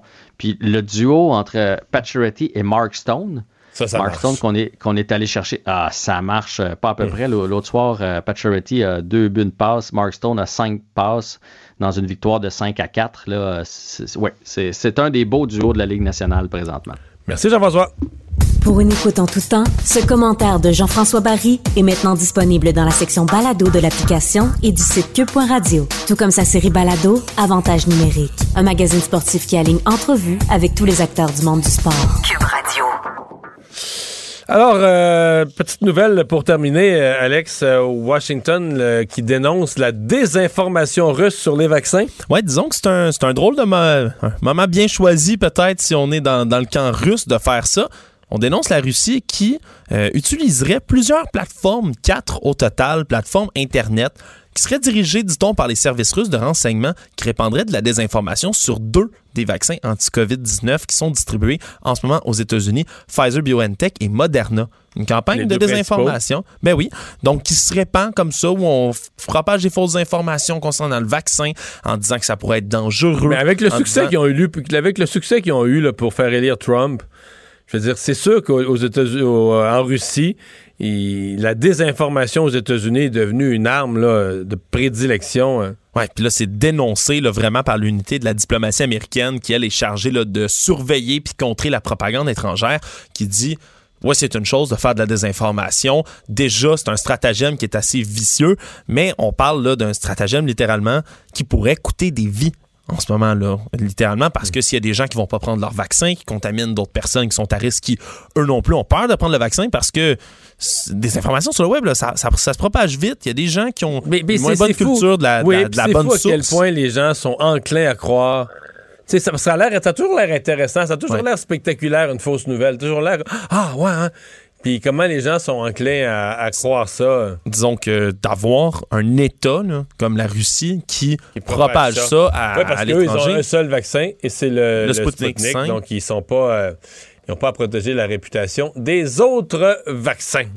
Euh, on va s'arrêter un instant. Tout de suite après, je commente l'actualité comme à chaque soir avec Pierre Bruno. La Banque Q est reconnue pour faire valoir vos avoirs sans vous les prendre. Mais quand vous pensez à votre premier compte bancaire, tu sais, dans le temps à l'école, vous faisiez vos dépôts avec vos scènes dans la petite enveloppe. Hmm, C'était bien beau. Mais avec le temps, à ce compte-là vous a coûté des milliers de dollars en frais, puis vous ne faites pas une scène d'intérêt. Avec la Banque Q, vous obtenez des intérêts élevés et aucun frais sur vos services bancaires courants. Autrement dit, ça fait pas mal plus de scènes dans votre enveloppe, ça. Banque Q. Faites valoir vos avoirs. Visitez banqueq.ca pour en savoir plus. Le remède à la désinformation. Mario Dumont et Vincent Dessureau. Cube Radio. Cube Radio. Cube Radio. En direct à LCN. Dans les studios de Cube Radio, on retrouve Mario Dumont. Euh, Mario, il y a une annonce du gouvernement du Québec qui est très attendue. On a vu hier cette manifestation à Québec, des jeunes qui souhaitent et veulent cette reprise du sport, des sports d'équipe. Oui, la manifestation s'est bien euh, déroulée. Euh, le message était bon. On veut une reprise sécuritaire du sport. On comprend ça. En même temps, le, seul parti ou le seul message de la manifestation qui qui est un peu drôle, euh, c'est quand ils disent ah, le, le gouvernement ne nous comprend pas ou le premier ministre ne nous comprend pas ou la santé publique ne nous comprenne pas. Ils vous comprennent très bien. Je veux dire, euh, je pense que euh, les gens au gouvernement, ben, François Legault lui-même est un, un- probablement un des premiers ministres les plus intéressés par le sport qu'on a eu dans le dernier demi-siècle. Donc, il comprend.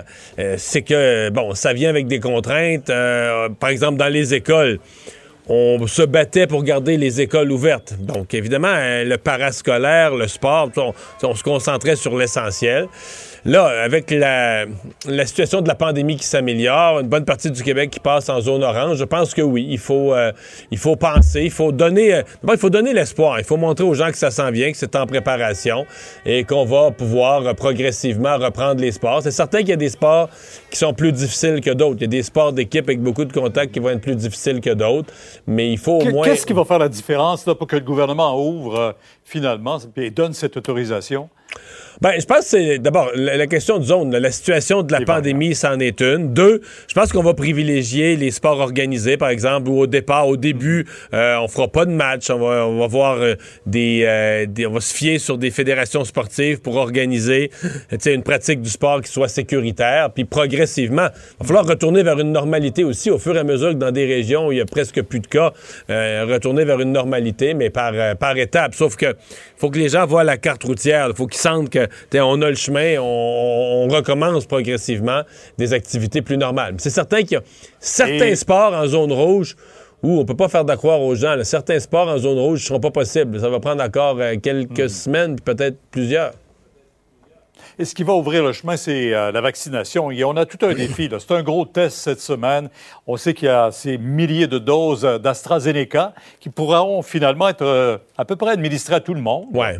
Qui s'ajoute qui s'ajoute aux doses de Pfizer. Donc, on entre s- semaine après semaine. On va en avoir encore plus de doses. La semaine prochaine, ils rentrent du Moderna. Donc, on rentre dans ces semaines où il y a de plus en plus euh, de doses de vaccins. Et on va vouloir, là, cette semaine, on vaccine à Montréal et hors Montréal. Donc, euh, la- la- la- le nombre de territoires, où il y a de la vaccination, ça, ça, ça augmente. Donc, on va vouloir voir le nombre de doses euh, quotidiennement qui augmente. Hey, on a vu aujourd'hui aux États-Unis, Pierre, là, les recommandations de la CDC pour les gens pleinement vaccinés, là, qui ont eu, c'est les deux doses plus deux semaines après la deuxième dose, les grands-parents qui peuvent recommencer à voir leurs petits-enfants, les gens qui peuvent les gens pleinement vaccinés qui peuvent recommencer à se voir, à se faire des soupers, etc. Ils sont vaccinés. Les États-Unis, il y a 27% de la population qui a eu une dose, 9 On est loin qui de a... ça, là, nous. Ouais, ouais. On n'est on est pas, pas proche, là. On est loin, loin, loin de ça, mais ça nous fait quand même, ça nous fait rêver, là. Ça nous dit, ben voilà, un pays qui a vacciné beaucoup, là, et que- qu'est-ce que ça permet déjà aujourd'hui, là? Oui. Euh, 8 mars, aujourd'hui, il faut vraiment en parler de cette journée internationale des femmes, surtout dans le contexte que l'on vit présentement. Ça a une signification tout à fait particulière. Euh, on a parlé au cours des dernières semaines de ces nombreux féminicides, de la violence conjuga- conjugale qui est exacerbée aussi par cette pandémie que l'on vit. Ben, c'est certain que le plus- quand on est chacun enfermé chez nous, quand il y a de la violence dans la maison, ça aide rien. Euh, les situations, ben là, depuis le début de l'année, quand même cinq femmes qui ont été assassinées. Euh, ce n'est pas sans ramener toute la question des budgets qui avaient été promis pour des maisons, des hébergements pour des, des femmes victimes de violences conjugales. Et cette nouvelle, elle a fait mal au gouvernement et à la ministre Isabelle Charret, cette nouvelle la semaine passée, que l'argent était annoncé le printemps passé. Donc, le gouvernement, il a pris sa décision d'attribuer des fonds, mais l'argent n'est pas encore rendu. Parce que là, il fallait avoir un mécanisme pour le, distribuer. Puis après ça, il faut que ça passe par les CIS puis les CIUS. Puis après ça, il y a des formulaires. Puis là, les CIS et les CIUS. Et l'argent n'est pas encore rendu aux organismes, Pierre, presque un an plus tard. Et je dois faire une parenthèse pour dire, c'est pas exactement nouveau. Mais je trouve que quand ça arrive au gouvernement de M. Legault, au gouvernement de la CAQ, ça leur fait plus mal parce que il y a une partie de la population qui se dit, ben coudon, on a voté pour eux exactement pour ça, là, un gouvernement où il y avait des gens d'affaires, du monde de la PME, qui nous ont promis un gouvernement efficace. Fait qu'ils peuvent pas comme nous servir la même excuse, la même excuse, les mêmes excuses que les anciens gouvernements, dire ah ben là tu sais la machine c'est long, la bureaucratie, puis ça prend un an, ça prend un an pour que l'argent trouve son chemin là, entre le chéquier puis les, les coffres d'un organisme qui a des services essentiels à donner. Rendu au pouvoir, des fois, les choses changent, malheureusement. Mais Ben là il faut, ouais, c'est leur devoir Ouais. de changer les choses justement. Merci, Mario. À demain. 10 heures sur LCN. Au revoir. Alors, Alex, ben oui, disons-le, journée euh, d'espoir euh, ici des, des régions qui passent en zone orange. Aux États-Unis, la CDC qui euh, donne des nouvelles permissions aux gens vaccinés. Ça commence à donner, je trouve, un espèce de portrait préliminaire. On avait une entrevue tout à l'heure avec le docteur Drouin qui nous disait c'est pas tout de suite, là, faut pas s'emballer, mais on commence là, à voir la, la fenêtre, un peu un aperçu de ce que va pouvoir être la vie une fois qu'on va commencer à avoir des taux de vaccination qui sont plus élevés. Déjà, même sans vaccination, des zones oranges, moins de cas, Ouais. moins de propagation. Quelqu'un regarde, quelqu'un regarde ces nouvelles ce soir, c'est. C'est de l'oxygène. C'est un peu plus. euh, un peu plus encourageant que ce qu'on avait comme portrait il y a un mois ou deux. Mais euh, puis, puis pour les, ce qui se passe avec la CDC aux États-Unis, parce que moi, je l'entendais la question des gens qui disaient Ouais, mais une fois vacciné, est-ce qu'on va avoir plus de liberté? Parce qu'il y, a- des gens qui ont l'impression que tout ça est permanent, le masque. Puis, ben non, non, une fois vacciné, euh, une fois pleinement vacciné, les deux vaccins plus les deux semaines, là, ben la réponse c'est oui. Il y a toutes des, vraies nouvelles libertés qui deviennent possibles. Ouais, c'est, c'est- c'est- disons que c'est ça la- le, le nerf de la guerre, hein? Pleinement vacciné. Il va falloir attendre les- les- la double dose ici aussi. Là. Puis demain, il va faire beau. Et demain, il va faire beau. Il annonce chaud, hein? Là, on, Ouais, quatre on jours, parle de. euh, quatre nous, jours on, de- on est en zone rouge, Mario, mais là, je- les zones oranges, il va faire chaud. Moi, ça commence à me donner hâte aux terrasses en espérant qu'on puisse en profiter pleinement cet été. Merci Alex. Euh, merci à vous d'avoir été là. On se donne rendez-vous demain 15h30. C'est Sophie Durocher qui s'en vient dans un instant. Cube Radio.